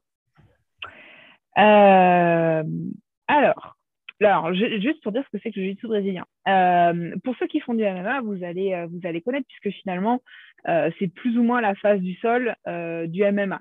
Alors, moins, moins les coups, hein. on ne porte pas de coups au jiu-jitsu. on est sur des étranglements, des clés articulaires, des immobilisations, mais on n'est pas sur des coups. Donc, moi, cette partie-là, je n'aimais pas du tout. Euh, j'ai essayé de faire de la boxe euh, taille, de la boxe anglaise, mais euh, en fait, j'allais donner un coup et m'excuser après. Et puis, quand je prenais un coup, j'avais envie de me mettre à pleurer parce que quelqu'un me frappait dessus. Donc, ça n'allait pas. mais par contre, pour étrangler quelqu'un, aucun problème. c'est un peu paradoxal. Mais voilà, le jujitsu, donc ça se passe en kimono. Alors, pour ceux qui connaissent le judo, c'est des kimonos beaucoup plus ajustés. on a moins de, de à saisir. Euh, au niveau des manches, au niveau du col, au niveau du pantalon. Enfin, voilà. C'est plus souple aussi. Enfin, c'est plus. Euh, c'est une matière moins raide. Ouais. Alors, ça dépend des marques, c'est toujours pareil. Mais, euh, mais oui, c'est des kimonos qui sont plus près du corps. C'est des kimonos fragiles un petit peu, c'est pour les fragiles. Ah ouais, ça va. Et je t'attends toujours sur ta famille d'ailleurs. T'inquiète, bah, t'inquiète, je vais, je vais, ressortir, je vais ressortir le kimono, on fera un combat, mais juste debout. ouais, c'est ça. Euh, et bah tiens, bah, parallèle, euh, juste debout, tu dis, c'est vrai que les, les jujitsuka n'aiment pas trop être debout. On va facilement aller euh, rapidement au sol. Le combat démarre debout, c'est-à-dire qu'on se check, on fait le salut. et il n'y a pas comme au judo, enfin, il n'y a pas. Bien sûr qu'il peut y avoir, mais en grande majorité, il n'y a pas de projection où le mec va l'attraper et va faire faire un soleil au type d'en face. Euh, il n'y a pas trop cette partie-là. On est plus sur des bases de lutteurs, en fait. Donc, on va plus aller euh, voilà, saisir euh, la personne pour l'amener au sol, attraper au niveau des jambes, ou alors tirer la, ce qu'on appelle tirer la garde. Donc, tu vas saisir la main, la manche, le kim, enfin, peu importe le col ou autre, et tu vas, toi, te mettre au sol en amenant l'autre à toi. Et c'est là souvent que le combat démarre. C'est très rare les judokas qui se battent debout, ou alors c'est souvent d'anciens judokas justement qui se sont mis au jiu euh, voilà. Il n'y a, pas des points euh, quand tu, quand tu, quand tu fais chuter? Tout à fait. Ouais. Ouais, il y, a un, y a un système de points quand tu fais chuter, il y a un système de points quand euh, tu fais des positions, c'est comme au judo. si tu prends le dos, si tu renverses la personne, si la personne est sur le dos, ainsi de suite. Oui, il y, a des, il y a un système de points. Et après, il y a aussi un système de finalisation, comme je disais, pour arrêter le combat quand tu fais une clé articulaire, un étranglement. Finalisation, très Ou que l'arbitre. J'avais pas pensé à ce terme, très, très beau terme. Finalisation. Ça, c'est pas mal. Ça. Je, vais, le garder, ça. Ok, ok. Finalisation. Ouais. Mettre en, mettre hors d'état de nuire, quoi. Ouais, c'est ça, exactement. Exactement. Et euh... donc voilà, c'est ça, Jiu-Jitsu. Euh, il y a des ceintures comme au judo, donc tu démarres tes ceintures blanches, tu finis tes ceintures noires, si tout se passe bien. Euh, il y a beaucoup moins de ceintures hein, que le judo et il n'y a pas de demi-ceinture, c'est-à-dire que tu n'es pas euh, jaune-orange, tu vois, ça n'existe pas. En vrai, en, vrai de vrai, dans, le vrai judo, il n'y a pas de demi-ceinture. Au Japon, il n'y a pas de demi-ceinture. C'est juste qu'en en France, vu que c'est voilà, le judo, c'est quand même le deuxième ou troisième sport le plus pratiqué.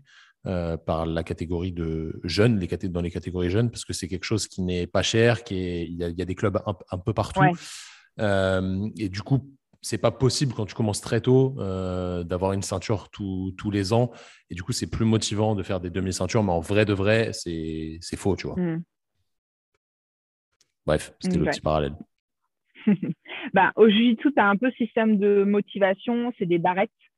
Euh, donc, si tu veux, tu as ta ceinture, tu as une petite partie noire euh, sur ta ceinture et euh, le coach vient te mettre des barrettes. Donc, c'est du scotch blanc et il te met des barrettes sur, sur ta ceinture au fur et à mesure que tu progresses et tu vas jusqu'à quatre barrettes. En fait, la cinquième barrette, c'est la ceinture d'après. Donc, tu as des clubs qui font ce système-là, tu as des clubs qui n'utilisent pas beaucoup, c'est-à-dire que bah, tu restes ceinture euh, bleue, admettons, pendant euh, deux ans, trois ans, et pouf, tout d'un coup, tu as la ceinture d'après qui est ceinture violette. Ça dépend des, professeurs, mais c'est vrai que, comme tu le dis, pour les petits ou pour les gens qui démarrent, c'est sympa d'avoir un système de barrettes parce que bah, c'est motivant à continuer de s'entraîner. Du coup, c'est quoi? C'est blanc, bleu, violet, noir? Euh, Violet, marron, noir. Ah ouais, il y a marron aussi. Il y a marron avant noir. Ouais, ouais, ouais. Voilà. Euh, et le grappling, euh, le grappling, c'est le pendant du jiu-jitsu, mais euh, sans kimono. Donc, c'est-à-dire que tu as ce qui s'appelle un rash guard. Donc, c'est un vêtement moulant en matière technique. en général, c'est anti-transpirant, tout ça. Un rash guard et un, soit un pantalon de compression, soit un bête legging, soit un short moulant. Dans tous les cas, il faut que ce soit moulant pour les femmes. Après, pour les hommes, c'est un, comme un board short, en fait, un peu comme un short de crossfit. et voilà, et tu combats avec ça. Et tu as toujours un rash guard en haut. C'est ce qu'on appelle le nogi Nogi, exactement. Gi, en fait, c'est kimono. Donc, nogi, bah, pas de kimono. Ok. Qu'est-ce que. Alors, c'est un, un, sport qui est. Les, les, combats sont longs. Si je dis pas de bêtises, ça dure combien de temps? Non. Alors, ça dépend de ta ceinture. J'avoue que je n'ai pas révisé avant que, tu, avant que tu me poses la question, mais euh, non, non, ça va être euh, de mémoire. Moi, mes combats duraient 5 minutes, je crois, quelque chose comme ça. Non, non, c'est ultra rapide et ultra explosif. Et comme tu disais tout à l'heure, euh, tu n'as pas le droit à l'erreur. Si je te, peut-être je dis des conneries, mais il n'y a pas une, une ligue ou une fédé, je ne sais pas comment c'est, où, ça dure 10 minutes, des trucs comme ça? Ça te dit rien? En, en, Ogi, il y a pas mal de vidéos qui tournent là-dessus. Je ne connais pas tout. Je connais peut-être des. Oui, alors tu as la DCC, mais même, même en ADCC, je ne crois pas que ça dure 10 minutes.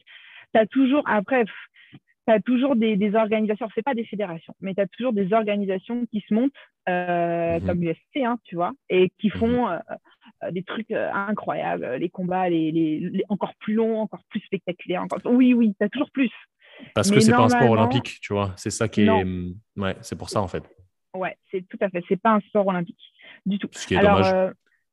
Ouais, ouais, ouais. Bon, après, euh, les sports olympiques, c'est un autre débat. Hein, mais, euh, oui, oui, non, mais c'est dommage pour la, la, démocratisation du, du, sport parce que c'est un beau sport quand même. Euh, même si le judo c'est mieux, c'est quand même un, beau sport euh, qui, mériterait d'être un peu plus connu, je pense, et qui est très intéressant d'un point de vue développement moteur, physique, mm. mental, etc. Alors, tu as mm. dit, c'est très court, très explosif. En vrai de vrai, hein. les combattants, ils le savent, 5 minutes, c'est pas très court. Quand tu fais un vrai combat de 5 minutes, ça paraît très très long. Non. Euh, c'est extrêmement fatigant. c'est l'enfer, c'est la, la, bonne définition. peu importe la préparation physique que tu, que tu fais, euh, ce sera dur physiquement parce que c'est ça mélange toutes les qualités physiques euh, en, un seul sport. Donc, tu as du développement de la force, du développement de la vitesse, de la puissance, de la mobilité, mm. de la lucidité, cardio, mm. j'en parle même pas. Donc, il y a besoin de tout pour faire un, un, bon combattant et ça, c'est extrêmement important. Comment, comment du coup, comment tu as commencé? Qu'est-ce qui t'est qu'est-ce qui t'est passé par la tête pour te dire, vas-y, je vais aller mettre un kimono et je vais aller me faire étrangler par des mecs sur un euh, comment j'ai commencé? Bah, Ça, c'est, ça va être assez incroyable comme histoire. Euh, j'étais avec un garçon et euh, ça n'allait plus trop dans notre couple. Et on s'est dit, bah, on va faire un truc ensemble, donc un sport ensemble. Et à l'époque, j'avais pas trop de personnalité et j'ai suivi ce qu'il voulait faire. Et en fait, il voulait, lui, se mettre à la lutte, je crois. Non, au MMA. Il voulait se mettre au MMA. Voilà, c'est ça. Et donc, on s'est rendu dans un club de MMA à Rennes, là où on habitait. Et si tu veux, euh, le mec nous a regardé, mais aujourd'hui, je suis mort de rire quand j'y repense. Tu as, deux jeunes en face de toi qui n'ont jamais fait aucun sport de combat de leur vie. Enfin, si, moi, j'avais fait du judo quand j'étais petite, mais comme tous les petits, j'ai envie de te dire, hein, voilà. Donc, en gros, expérience zéro, et qui te disent, je veux faire du MMA. OK. Sauf que le MMA, comme son dit, mixed martial art, c'est un mix de tous les arts martiaux. Toi, tu n'as jamais rien fait, et tu veux déjà faire du MMA, qui est un mix de tous les arts martiaux que tu ne connais pas, que tu n'as jamais pratiqué. Bah c'est vachement le euh, cas aujourd'hui. Hein. Je pense qu'il y a pas mal de, de personnes qui veulent devenir euh, complet dans tout sans avoir fait aucun bah, sport de combat. Tu peux pas, tu peux pas faire du MMA euh, si tu n'as jamais fait de, de boxe taille, si tu n'as jamais fait de, de jiu-jitsu, si tu n'as jamais fait de lutte, si tu jamais. Enfin, peu importe le sport en fait. mais, mais, mais tu ne démarres pas le MMA comme ça. Quoi. Donc, ah, en gros, la, la rigolade, c'est ça en fait, ça se trouve, ça va changer, tu vois. Je suis, je suis plutôt d'accord avec toi, hein, parce qu'on est plutôt de l'ancienne école, nous. Où, euh, tu vois, enfin, moi, je suis, je suis, fan du MMA depuis extrêmement longtemps, depuis que je suis tout petit. Et à l'époque, euh, l'UFC, c'était encore euh, des mecs en kimono qui se tapaient contre des gars avec des vrais gants de boxe et qui, étaient, qui avaient des shorts de boxe, etc. C'était vraiment les, les sports opposés. Maintenant, les gars, c'est des professionnels de tout. il y a quelques mois, quelques années, la lutte dominait quand même fortement. Là, c'est revenu un petit peu au striking quand même. Euh, les strikers sont un petit peu plus, plus cotés, plus forts que, que les lutteurs. Enfin, mm. bref. Mm. Euh, c'est, mais il faut être spécialiste un petit peu de, de, tout ou non spécialiste, justement, à voir de quel côté on se place. Mais je pense qu'aujourd'hui, il y a des jeunes, tu vois, comme, comme le crossfit, hein. il y a des jeunes qui commencent ce truc qui est mixte très, très tôt et qui en fait deviennent bons dans tout.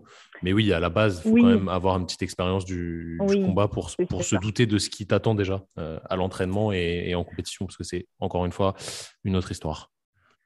Ouais, c'est clair. Non, mais oui, oui, alors je suis d'accord avec toi. C'est vrai que euh, tu, as des écoles de MMA qui vont avoir une approche globale où tu arrives, tu n'en as jamais fait, bah, on va t'apprendre lundi, tu vas faire pied-point, mardi, tu vas faire la lutte, mercredi, tu vas faire le sol, ainsi de suite. Euh, pourquoi pas? Très bien. Euh, c'est vrai que l'ancienne école, c'était plutôt, bah, tu étais spécialiste dans un sport et hop, tu te mettais au MMA, tu apprenais les autres et puis, ça se passait comme ça. Donc, il y a deux écoles, je suis d'accord avec toi. Là, dans notre cas, on est arrivé, si tu veux, on, enfin, on savait rien faire du tout. Euh, euh, enfin voilà, moi je faisais un peu de dessin, euh, je montais un peu à cheval, rien à voir quoi, tu vois. Ouais, non, mais c'est ça, c'est ça. Bref, donc ils nous ont gentiment conseillés et orientés vers tous les autres sports qui étaient proposés dans cette salle. C'était un gros club rennais. donc, il y avait des cours de lutte, il y avait des cours de boxe anglaise, boxe thaï et jiu-jitsu brésilien essentiellement.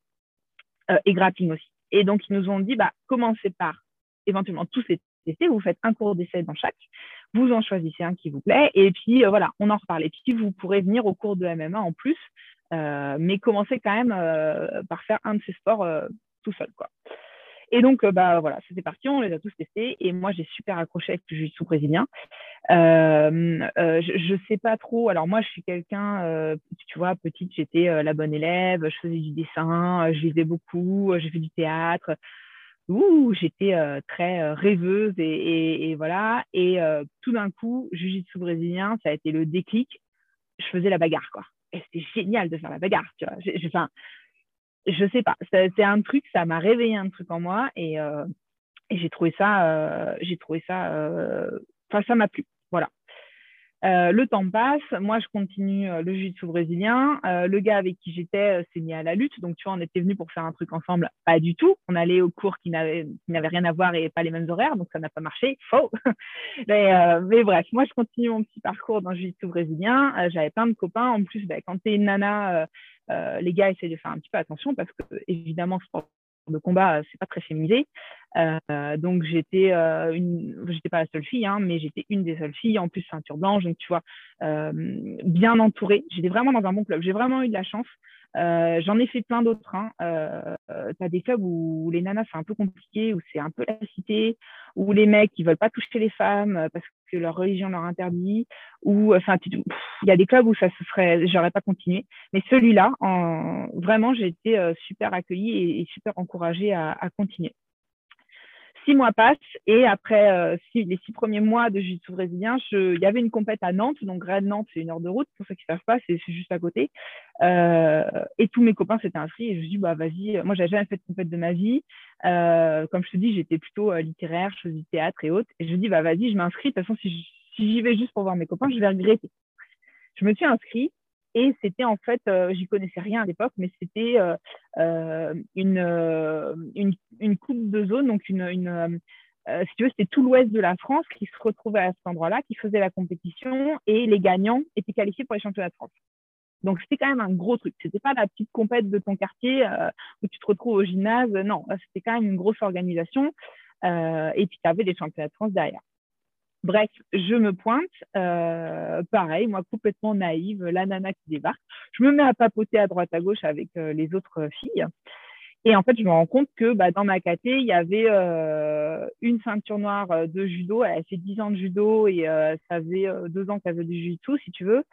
Et une nana, pareil, ça faisait deux ans qu'elle faisait du jiu-jitsu et elle avait gagné les championnats de France l'année précédente, tu vois. Moi, je tombais contre ces deux nanas-là. On n'était pas beaucoup. Et moi, j'avais fait six mois, euh, à peine six mois de, jujitsu et genre zéro sport de combat avant. Donc, je commence à me dire, ah, ça va être chaud quand même. J'étais un peu, euh, je sais pas, je savais pas entre rire et pleurer où je, devais me placer. Et, euh, et en fait, le, le, premier combat part. Et là, j'ai déconnecté complet. J'avais tous mes copains qui m'encourageaient et tout. C'était génial en termes d'ambiance. Ils étaient tout proches en plus du tapis. Et, euh, et, je m'étais dit, mais je peux pas les décevoir. Euh, let's go, euh, je donne tout quoi. Et, la pauvre nana, mais je l'ai atomisée. Quand j'y repense, euh, j'y connaissais pas grand chose en jiu-jitsu. Je savais faire deux trucs. Je me rappelle, je savais faire étranglement, ça je savais, et clé de bras. C'était les deux trucs que je savais faire. Voilà, je savais faire que ça. Et, et je lui ai calé les deux. Tu vois, euh, je sais pas si c'est elle qui a fait des erreurs ou si c'est moi qui étais genre survoltée de ce combat-là. Mais euh, je lui cale les deux, je finalise mon combat en genre euh, deux minutes, tu vois, sur les cinq minutes. Enfin voilà, truc de fou. Hyper contente. Et je, je, sors de mon combat. Et la deuxième nana, c'était la petite qui avait fait 10 ans de judo, qui était ceinture de judo et qui, qui, avait deux ans de jiu-jitsu. Là, c'était plus compliqué. J'ai galéré parce qu'elle, elle avait plus d'expérience, évidemment. Mais je gagne mon combat aussi, mais sur décision de l'arbitre. Tu vois, c'était pas clair. Et je gagne quand. Et finalement, je me retrouve médaille d'or sur une compète qui était quand même un gros truc régional. Euh, bon, on n'était que trois dans ma catégorie, donc j'ai pas énormément de mérite. Mais voilà, c'était le premier pas. Et cette médaille, ça a été le déclencheur de tout. je me suis dit, putain, en fait, euh, bah, quand j'y crois, quand je crois en moi, je peux faire des trucs. Et j'étais toute seule, tu vois, c'est pareil. C'est pas un sport collectif, le jiu-jitsu, c'est un sport individuel. Donc le succès, tu le dois entre guillemets qu'à toi-même. Alors oui, il y avait mes copains euh, au bord de, de, la piste et il y avait mon, mon coach qui était là et j'étais aussi euh, super fière. J'avais envie de leur faire plaisir et de gagner pour eux et pour qu'ils soient contents de me voir gagner. Mais voilà, je me suis dit, j'ai regardé ma médaille, je me rappelle, et, enfin je me rappellerai toute ma vie, je pense, et, je me suis dit, putain, en fait, toute seule, je peux y arriver, tu vois. Et c'était parti. Et à partir de là, bah, je me suis entraînée euh, dix fois plus dur. En plus, donc pour ceux qui ne savent pas, mais comme dans beaucoup de sports de combat, le jiu-jitsu est un sport à caté de poids. Donc, je faisais des régimes euh, de ma boule euh, parce que moi, j'avais pas le physique euh, des combattantes. Si tu veux, les combattantes, c'est plutôt des nanas trapues, pas très grandes, avec des, des, gros bras, des, des, cuisses bien costauds. Tu vois, elles sont bien campées sur leur position, elles sont solides, tu les bouges pas facilement. Et moi, elle est tombée. Je suis super longiligne, j'ai des grands bras pas musclés du tout, j'ai des grandes jambes, pareil, pas musclées du tout. Mais voilà, j'avais pas le physique qu'elle est en fait. Et euh, résultat des courses, euh, je, me suis, euh, je me suis battue de fou. Je me suis entraînée vraiment fort. j'ai perdu du poids pour descendre d'une caté parce que physiquement, avec mes grands bras et mes grandes jambes, j'arrivais à attraper les nanas. c'est un peu comme la montre religieuse d'attraper les nanas, tap, viens par là. Alors qu'elles, elles étaient solides, mais avec leurs petits bras, leurs petites jambes, elles étaient vite coincées dans mes grands segments, on va dire. Euh, et, j'ai continué de, m'entraîner fort. Et euh, l'année d'après, du coup, je visais les championnats de France. Donc, je gagne les championnats de France. Et euh, on m'a offert la possibilité d'aller en équipe de France de Jiu-Jitsu. Alors, en équipe de France, non, je, je, fais un amalgame. En équipe de France de grappling pour aller au championnat d'Europe et au championnat du monde. Car j'avais gagné les championnats de France et parce qu'il n'y avait pas d'autres nanas dans ma catégorie de poids, en fait. Donc, let's go. Euh, j'étais ceinture bleue, donc c'est la première ceinture de couleur que tu as au jiu brésilien, donc c'est genre juste après la ceinture blanche. Pour les judokas, c'est l'équivalent de la ceinture jaune, pour ceux qui connaissent. Euh, et je me suis dit, bah, feu, c'est parti, euh, je, me lance là-dedans. Et, et, du coup, bah, j'ai fait un an dans l'équipe de France de grappling. j'ai fait championnat d'Europe si tu faisais un podium au championnat d'Europe, euh, tu avais ta place au championnat du monde. Donc, j'ai fait un podium, je fais une médaille de bronze au championnat d'Europe. Donc, je suis allée au championnat du monde. Et j'ai fait euh, deux médailles au championnat du monde, deux médailles de bronze. Euh, et voilà. Et j'ai eu un beau kimono avec écrit FRA derrière, FRA, le petit drapeau tricolore. Enfin, tu vois, c'était super fier. Enfin, moi, j'ai toujours été super fière de, ça. tu vois, je me rappelle, on, est, on allait à l'aéroport on était à l'aéroport avec la délégation française, donc on partait au championnat du monde, on prenait l'avion et on avait tous, tu sais, euh, euh, le survêt ASICS que tout le monde, enfin que tous les sportifs en équipe de France ont avec écrit France derrière et puis survêt avec le, haut blanc et le bas, le bas bleu, enfin bref. Euh, et les gens venaient nous prendre en photo, tu vois. Ils savaient pas qui on était, ils savaient pas ce qu'on faisait. C'est juste parce qu'on avait le truc avec l'écrit France. Les gens venaient faire des selfies avec nous. C'était un, truc de fou. Et voilà, voilà euh, un peu le parcours. Et euh, malheureusement, euh, pour moi, et c'est toujours un regret, mais donc j'ai fait championnat du monde et j'ai arrêté un an après le jiu-jitsu parce que voilà, ça n'allait plus trop. Je ne me retrouvais pas trop dans. J'ai changé de club en fait entre temps parce que j'ai déménagé et je me retrouvais pas trop dans mon nouveau club qui était très très bien et qui fait des choses super euh, pour beaucoup pour les enfants, pour euh, l'insertion des jeunes aussi, parce qu'il y a un éducateur euh, qui est un des profs, voilà, qui aide les jeunes un peu des banlieues en difficulté. Donc, ils font des choses géniales aussi pour les femmes, pour encourager les femmes à faire des sports de combat. Mais moi, qui étais compétitrice et qui avait besoin aussi de, bah, d'un peu de rentrer dedans et de faire des combats peut-être un petit peu plus énervés et puis de m'entraîner peut-être un peu plus régulièrement parce que j'avais des échéances, ça n'allait pas. Donc j'ai arrêté, malheureusement. Et je regrette toujours. Et j'espère ouais, bah, tu, tu, reprendras sûrement un jour. Euh, je, pense que tu as fait une bonne, euh, une bonne combattante de MMA parce que tu as, un physique un peu, euh, moi j'appelle ça sauterelle, tu vois, avec des longs segments, un buste court. Et c'est justement, c'est pas mal, montre religieuse. C'est pas mal pour, garder la distance. Si, tu avais appris à, mm. taper fort, ça aurait, ça aurait pu être un, Un beau challenge, je pense, pourquoi pas un comme jour. Je t'ai dit, comme je t'ai dit, moi, quand j'ai fait hein, des cours de boxe mais euh, même malgré les protections, les trucs et tout, je donnais un coup, je, je, passais mon temps presque à m'excuser. Et quand on me donnait un coup, mais, mais c'était, j'avais l'impression qu'on me frappait, que la personne m'en voulait à mort. Et ça me mettait au bord des larmes, en fait, nerveusement et psychologiquement, c'était hyper dur. Euh, non, ça n'a jamais marché.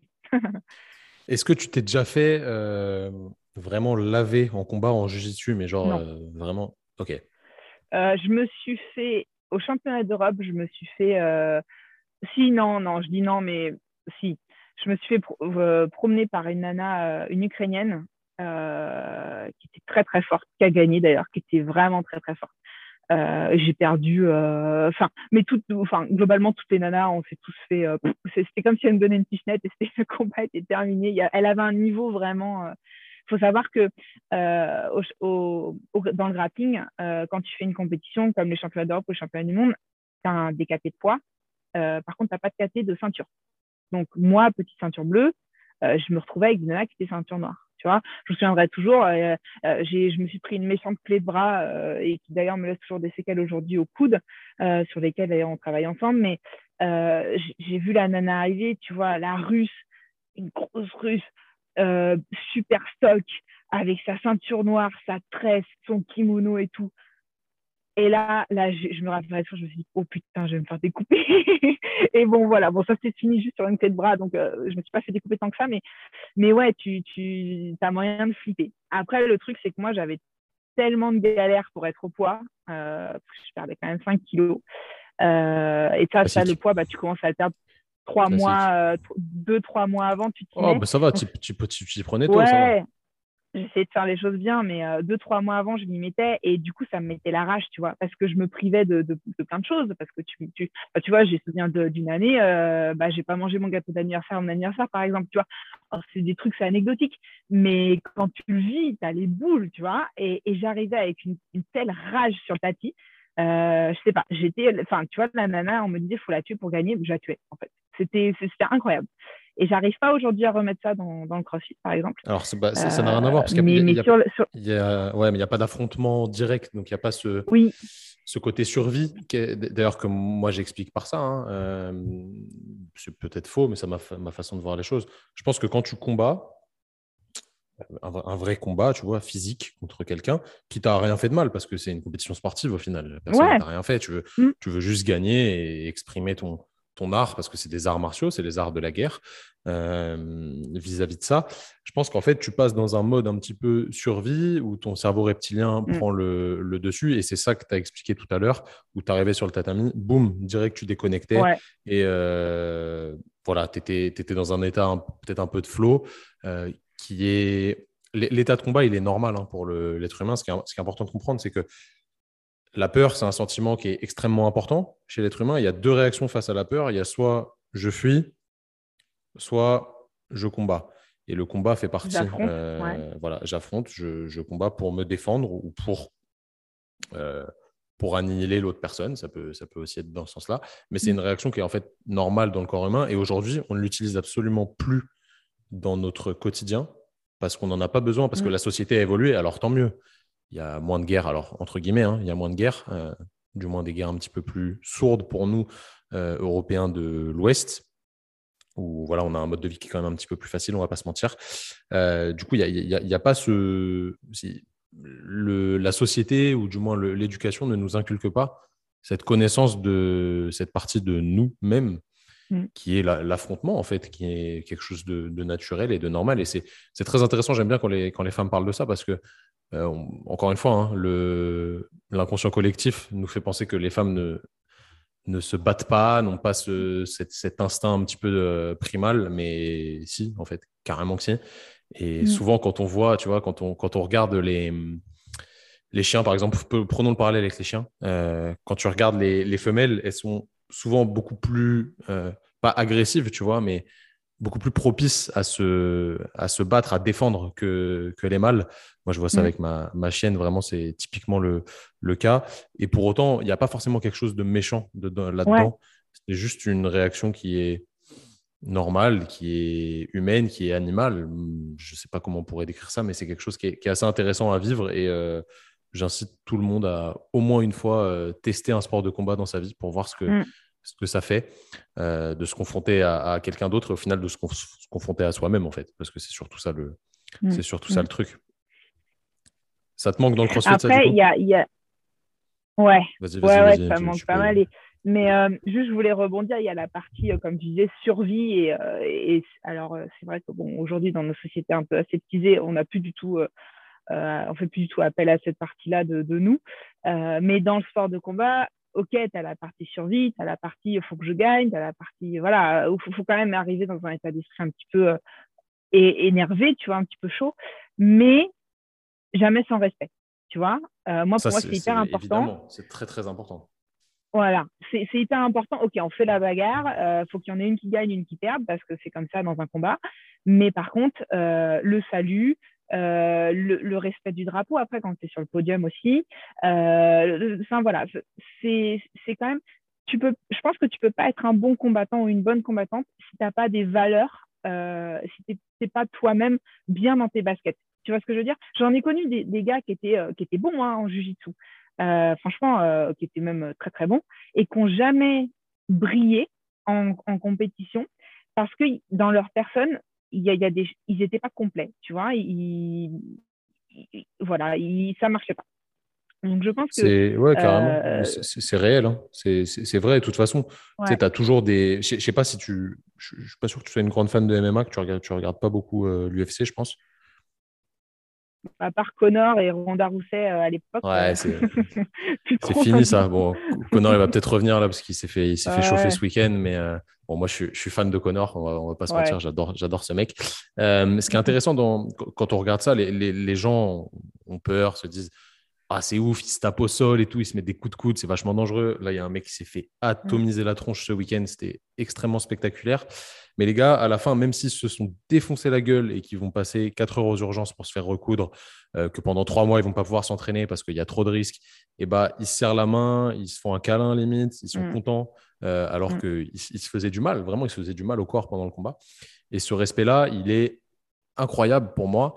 Euh, mais si tu n'as jamais goûté à ça, tu ne peux pas comprendre euh, comment ça se fait qu'en fait tu te mets sur la gueule et après tu vas, tu vas aller te serrer la main. Tu vois. Mmh.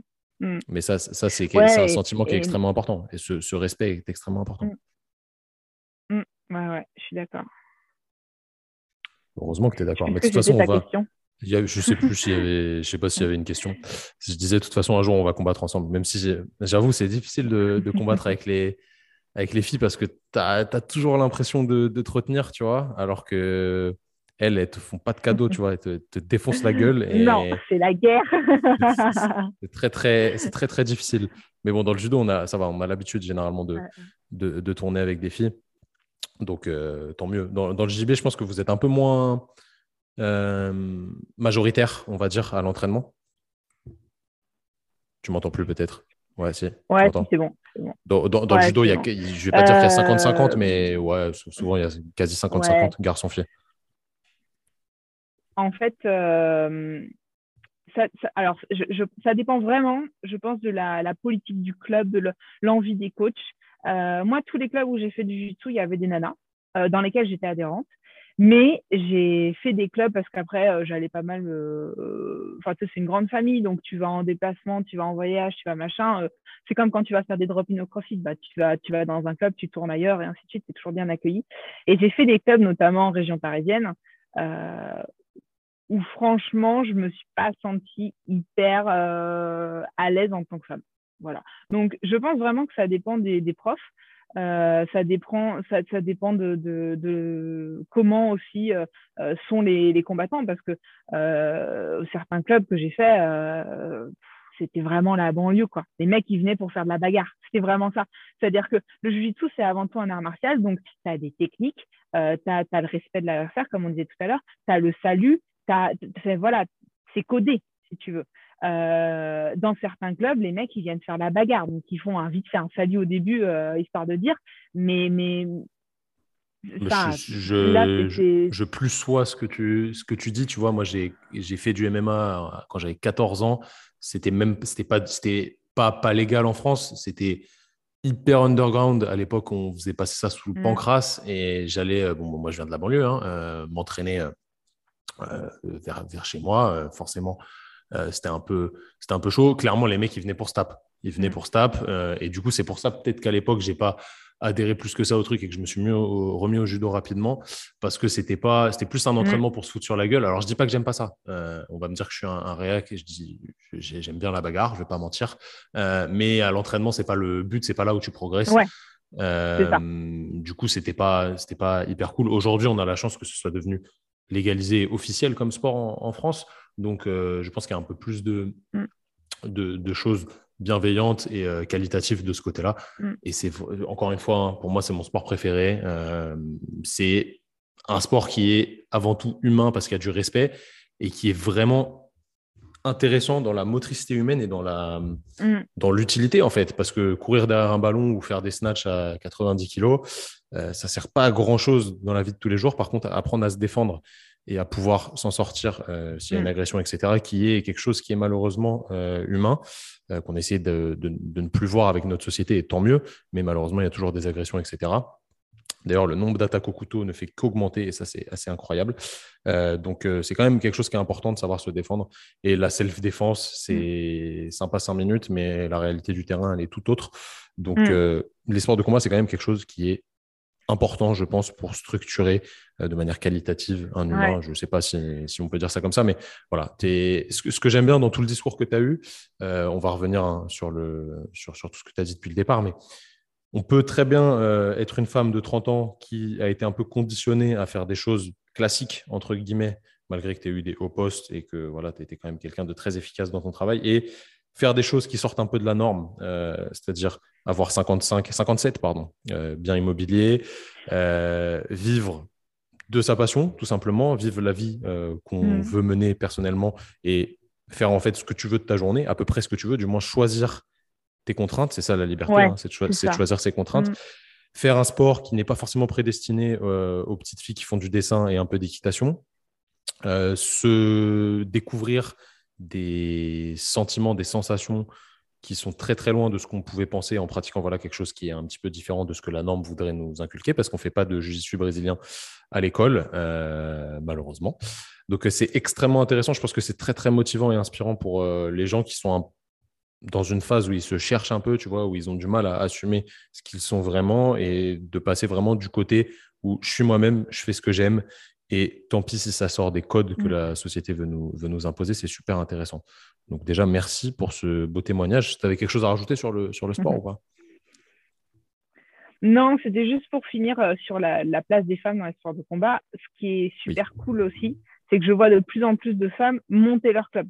Tu vois, j'ai des copines, euh, que ce soit en région parisienne ou autre, ça y est, elles, elles, elles montent leur club et ça fait plaisir, tu vois, euh, parce que tu sais du coup que forcément, euh, comme c'est des nanas, les femmes, elles seront bien traitées. Enfin, voilà, je veux pas dire non plus qu'elles sont maltraitées ailleurs, mais voilà, qu'il y aura une attention particulière. Et je pense que si tu veux euh, que les femmes, bah, justement, se développent en self-défense, poussent la porte d'un club, tout simplement, bah, il, faut, il faut aller là-dedans. Il faut partir sur cette voie-là. Il faut voilà, faire des choses. Euh, euh, alors, il ne faut pas après tomber dans le féminisme et les ménager. Tu vois, moi, quand je combattais, je combattais beaucoup avec des hommes parce que à l'entraînement, c'était mes partenaires d'entraînement et ils ne me faisaient pas de cadeaux. Hein, et je leur demandais pas ce qu'ils me fassent des cadeaux.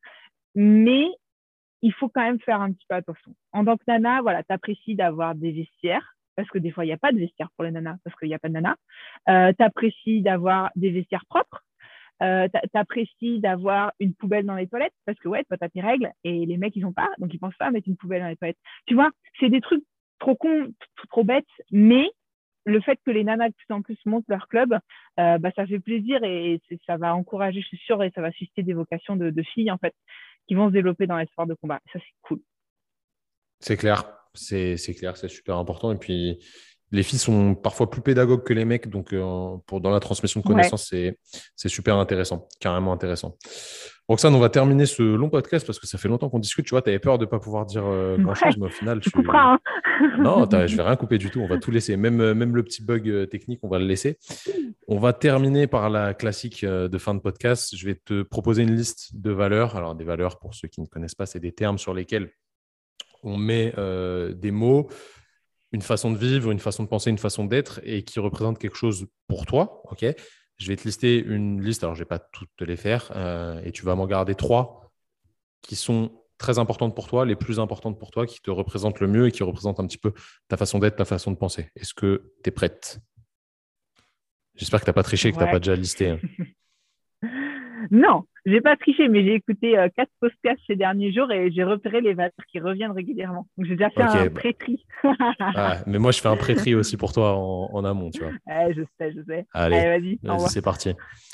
Ambition, amitié, amour, argent, audace, authenticité, autodérision, autonomie, bienveillance, combativité, courage, créativité, écoute, efficacité, égalité, excellence, famille, fiabilité, franchise, générosité, humour.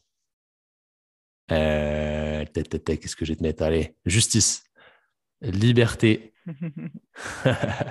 partage, performance, respect, rigueur, sincérité, travail et volonté pour finir. Qu'est-ce que tu prendrais dans toutes celles-là? Tu dois en garder trois. Ah, ah j'en ai deux. J'en ai deux pour l'instant que j'ai retenu. Euh, tu as dit bienveillance et tu as dit après générosité. Alors, pour moi, c'est un petit peu pareil. Donc, je, on va dire que c'en est qu'une, euh, dans le sens que là, moi, je pense, enfin, j'essaye en tout cas d'être quelqu'un de, très bienveillant. Euh, c'est-à-dire que je suis la personne, si un jour tu as besoin de moi pour déménager, tu m'appelles et demain je suis là. Quoi. Euh, voilà, pour moi, c'est hyper important, la bienveillance. Euh, on ne peut pas vivre ensemble si tu n'as pas un minimum d'empathie et de bienveillance pour les gens autour de toi, d'envie de, de les aider, d'envie. En fait, je pense que on se tire tous vers le haut. Coucou, petit chien On se tire tous vers le haut. Euh, et, donc, toi aussi, tu dois tirer les gens vers le haut. Tu vois, tu peux pas euh, prendre. Il y a des gens qui sont comme ça, qui sont un peu toxiques, qui prennent plein de, choses, plein de connaissances, plein de compétences des gens, qui vont discuter à droite à gauche pour tirer plein de bénéfices d'une relation, parce que dans une relation, bah, tu tires forcément des, bénéfices pour toi, mais qui donnent rien en retour. Tu vois, pour moi, c'est pas possible. Je suis pas comme ça et je comprends pas les gens qui font ça. Et, en fait, en fait, j'aime pas les gens qui font ça. Ça passe pas en général. C'est pas mes potes. Euh, parce que voilà, la bienveillance pour moi c'est hyper important. Euh, tu donnes euh, et la, la, personne aussi bah, te, donne en retour et voilà, c'est comme ça qu'on base qu'on base des relations. et puis bah si si tu es en galère, bah si tu es mon pote, je vais aller t'aider, évidemment, tu vois. Enfin, je je comprends pas les gens non plus qui se posent la question. Euh, enfin, voilà, moi, euh, si je m'écoutais, j'hébergerais tout le monde chez moi. Tu vois. On n'a pas de chambre d'amis, donc ça limite un peu les, possibilités. Mais tu vois, dès que j'ai une copine qui est en galère, qui a un truc, qui a un machin, euh, ben ouais, viens à la maison, vas-y, t'inquiète, on mange ensemble, on fait des trucs ensemble. C'est voilà, je, je, suis comme ça. Donc c'est aussi un petit peu de la générosité, je sais pas. Mais pour moi, c'est une valeur hyper importante. Et, pareil dans le monde du travail, euh, je ne me vois pas bosser avec des gens euh, qui ne sont pas bienveillants envers moi et envers qui je n'ai pas de bienveillance. Tu vois, bah, je ne vois pas, j'ai jamais eu de boulot où, où, où, où ça ne marchait pas comme ça. Voilà, la première. Je continue? Bien sûr, vas-y. La suivante. Euh, la suivante, ce serait respect on en a parlé euh, dans, dans, parlant du jujitsu, mais euh, pour moi, c'est hyper important le respect. Euh, enfin, une relation, c'est à deux. Et si tu me respectes pas ou si je ne te respecte pas, ça peut pas marcher non plus, tu vois. Mais après, tu as aussi le respect du travail, de ce que font les autres. Tu pas que les relations humaines, tu as le respect du travail, le respect, enfin, de, de, de, de, la famille, le respect de ton pays. Tu vois, c'est facile en France, on aime bien critiquer, on aime bien râler, c'est facile de cracher dans la soupe, sauf que bah, va faire un petit tour à l'étranger, va voir comment ça se passe dans d'autres pays avant de cracher dans la soupe, tu vois. Il faut respecter un petit peu euh, euh, ce qu'il y a autour de toi, euh, ce qu'on ce te donne, ce que te donne la vie. il faut arrêter d'en vouloir à la terre entière, tu vois. voilà. Et, et aussi, bah, dans, dans, tes relations, dans, dans, au quotidien, bah, dire bonjour, être poli, euh, bah, proposer aux gens de les aider quand tu vois qu'ils sont en galère. Euh, je sais pas, tu as une dame qui, qui, qui a, a, du mal à traverser la route. Enfin, je prends un truc hyper cliché, mais et pour moi, c'est du respect. C'est juste, bah, j'ai été élevée comme ça. Et euh, bah, évidemment, c'est-à-dire que je ne me pose même pas la question de est-ce que je vais aider la dame à traverser ou pas, ou est-ce que je vais dire bonjour ou pas quand j'arrive euh, euh, dans une pièce, est-ce que je vais respecter le serveur au restaurant parce que oh, c'est juste un serveur, donc je pourrais lui en foutre plein la gueule parce que mon café était froid, j'en sais rien. Tu vois, c'est pas. Moi, je fonctionne pas comme ça. Non, mais ça, ça fait marrer, mais tu as des gens sous prétexte qu'ils ont un petit peu réussi dans la vie ou, des fois euh, rien du tout, ils estiment que eux ils sont un peu au-dessus des autres. Euh, ça y est, ils respectent plus, plus rien, plus personne. Euh, et puis bah, surtout pas les gens qui sont à leur service. Et ça, ça me, ça me, ça me, ça me tue. Ça, je comprends pas comment tu peux arriver dans un endroit et être odieux, tu vois. Tu passes pour un gros connard et personne n'a envie de, de, t'aider et personne n'a envie de te servir. Du coup, tu vois, ça marche pas. Des relations comme ça. Être ah oui, c'est clair. C'est sûr. Voilà. Voilà, donc le respect pour moi c'est hyper important. Et euh, après, euh, j'ai noté l'excellence. Non, non, tu as dit un autre truc qui était mieux que l'excellence. Parce que l'excellence. L'exemplarité peut-être? Non, je sais pas. Non, non c'est pas ça. Euh, ouais, non, l'excellence en fait, ça me sort un peu par les yeux. Euh, tout le monde, euh, tout le monde veut non, mais voilà, aujourd'hui, euh, il faut viser l'excellence. on vous accompagne dans la recherche de l'excellence. le, terme est mal connoté en fait. Ouais, c'est bon. On n'a pas besoin d'être excellent partout, tu vois. On peut. Moi, je, préfère performance. voilà, c'est celui-là que je cherchais. As dit performance ou performant, je sais plus. je préfère la performance à l'excellence parce que le mec qui est performant, il va essayer, il va tomber dix fois, mais il va revenir, il va continuer, il, bah, il, va être performant dans ce qu'il fait, tu vois. Il va, il va expérimenter le bon, le mauvais, les échecs, les réussites, mais il va devenir performant et c'est un chemin, si tu veux. L'excellence, c'est un peu euh, le résultat, quoi. C'est un peu euh, tout, tout, tout, est beau, tout est parfait. Et puis, ouais, comme tu dis, c'est peut-être moi qui aussi euh, fais un peu l'amalgame parce que c'est mal connoté ou je sais pas en ce moment. dans nos sociétés parce que tout le monde a repris ça dans des grandes phrases toutes belles. Mais, mais je pense que viser l'excellence, c'est pas une fin en soi. Faut arrêter de se culpabiliser de se dire je suis pas assez bon euh, ou je fais pas assez bien, tu vois. On, on, culpabilise toujours à mort les consommateurs parce que la planète va mal et parce qu'il faut sauver, il faut sauver les dauphins dans l'océan. parce que voilà, on veut être parfait, on veut être excellent.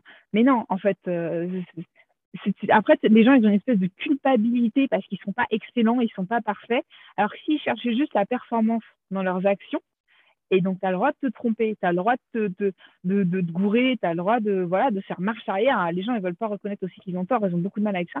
Euh, nous, tout ce qu'on a fait avec Mathieu, on ne l'a pas fait en un jour et on s'est planté. Hein. Il y a des immeubles, on a acheté, c'était catastrophe. Les locataires ne payaient pas, euh, la rentabilité était zéro. Mais c'est pas grave, tu rebondis et voilà, et tu continues d'avancer et petit à petit, bah, tu es performant en fait. C'est une somme d'expérience. Mais tu peux pas euh, décider du jour au lendemain d'être excellent, tu vois, ça marche pas.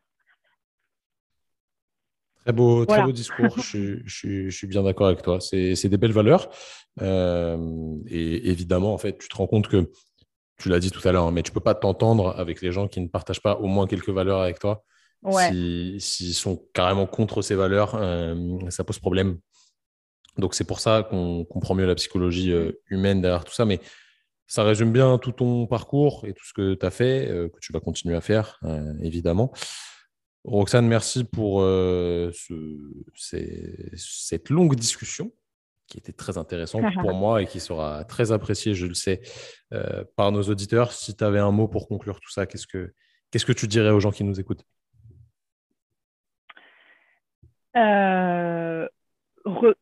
N'ayez pas peur d'avoir des regrets. Ah, ça y est, je sors une grande phrase. non, mais voilà, n'ayez pas peur d'avoir des regrets. Faites des trucs, plantez-vous. Euh, voilà, prenez des risques, euh, mais, mais, vivez votre vie. Quoi. Enfin, sortez du moule, euh, vivez la vie que vous avez envie de vivre. Alors oui, ça fait peur. oui, il faut prendre des risques. Oui, demain, tout peut s'arrêter, mais, mais c'est trop kiffant quoi, sur le moment franchement, et puis si ça s'arrête demain, bah, c'est pas grave, on, repart sur autre chose, tu vois. Voilà, vivez la vie que vous avez envie de, vivre. Arrêtez de, dire euh, oh là là, il faut absolument que j'ai un CDI et puis il, faut absolument qu'on se marie parce que bah, tout le monde se marie et puis il faut faire des enfants parce que tu es une femme et tu as 30 ans et c'est là, c'est maintenant on fait des enfants. Non, si tu n'as pas envie, si tu veux kiffer ta vie différemment, bah, sois différent et fais-toi plaisir quoi. Et vis comme tu as envie de vivre. Voilà, c'était le mot de la fin. c'est parfait pour, euh, pour un mot de la fin. Où est-ce qu'on peut te retrouver, Roxane? Même si tu n'as pas un million de followers. ouais, vous pouvez me retrouver sur, euh, bah, sur Instagram. Donc, j'ai un Instagram euh, qui s'appelle Missy C'est le nom de notre home gym. On n'en a pas parlé, mais on a un home gym à la maison. Donc, c'est écrit M-I-2-S-Y-H-E-M. Et euh, vous allez pouvoir me retrouver euh, très régulièrement en compétition sur, euh, alors parce que je fais de la compétition de CrossFit, mais aussi sur les stands de Resilience Skill, puisque ça y est, je fais partie de l'aventure Resilience Skill. Tu vas en parler des gens qui ont les mêmes valeurs que toi. Bah, clairement, Jennifer, la fondatrice, on, a les mêmes valeurs de, travail, de, de bienveillance, d'empathie envers les autres et des valeurs humaines. Et du coup, suis rejoint l'équipe et donc je ferai pas mal de stands en compète. Donc n'hésitez pas à passer me voir, me faire un coucou. J'aime toujours discuter. Donc voilà, essentiellement, vous pouvez me retrouver. Donc, euh, pour tous les crossfitters, vous allez la retrouver euh, régulièrement, je pense. N'essayez pas de lui mettre une clé de bras parce qu'elle va vous casser la gueule.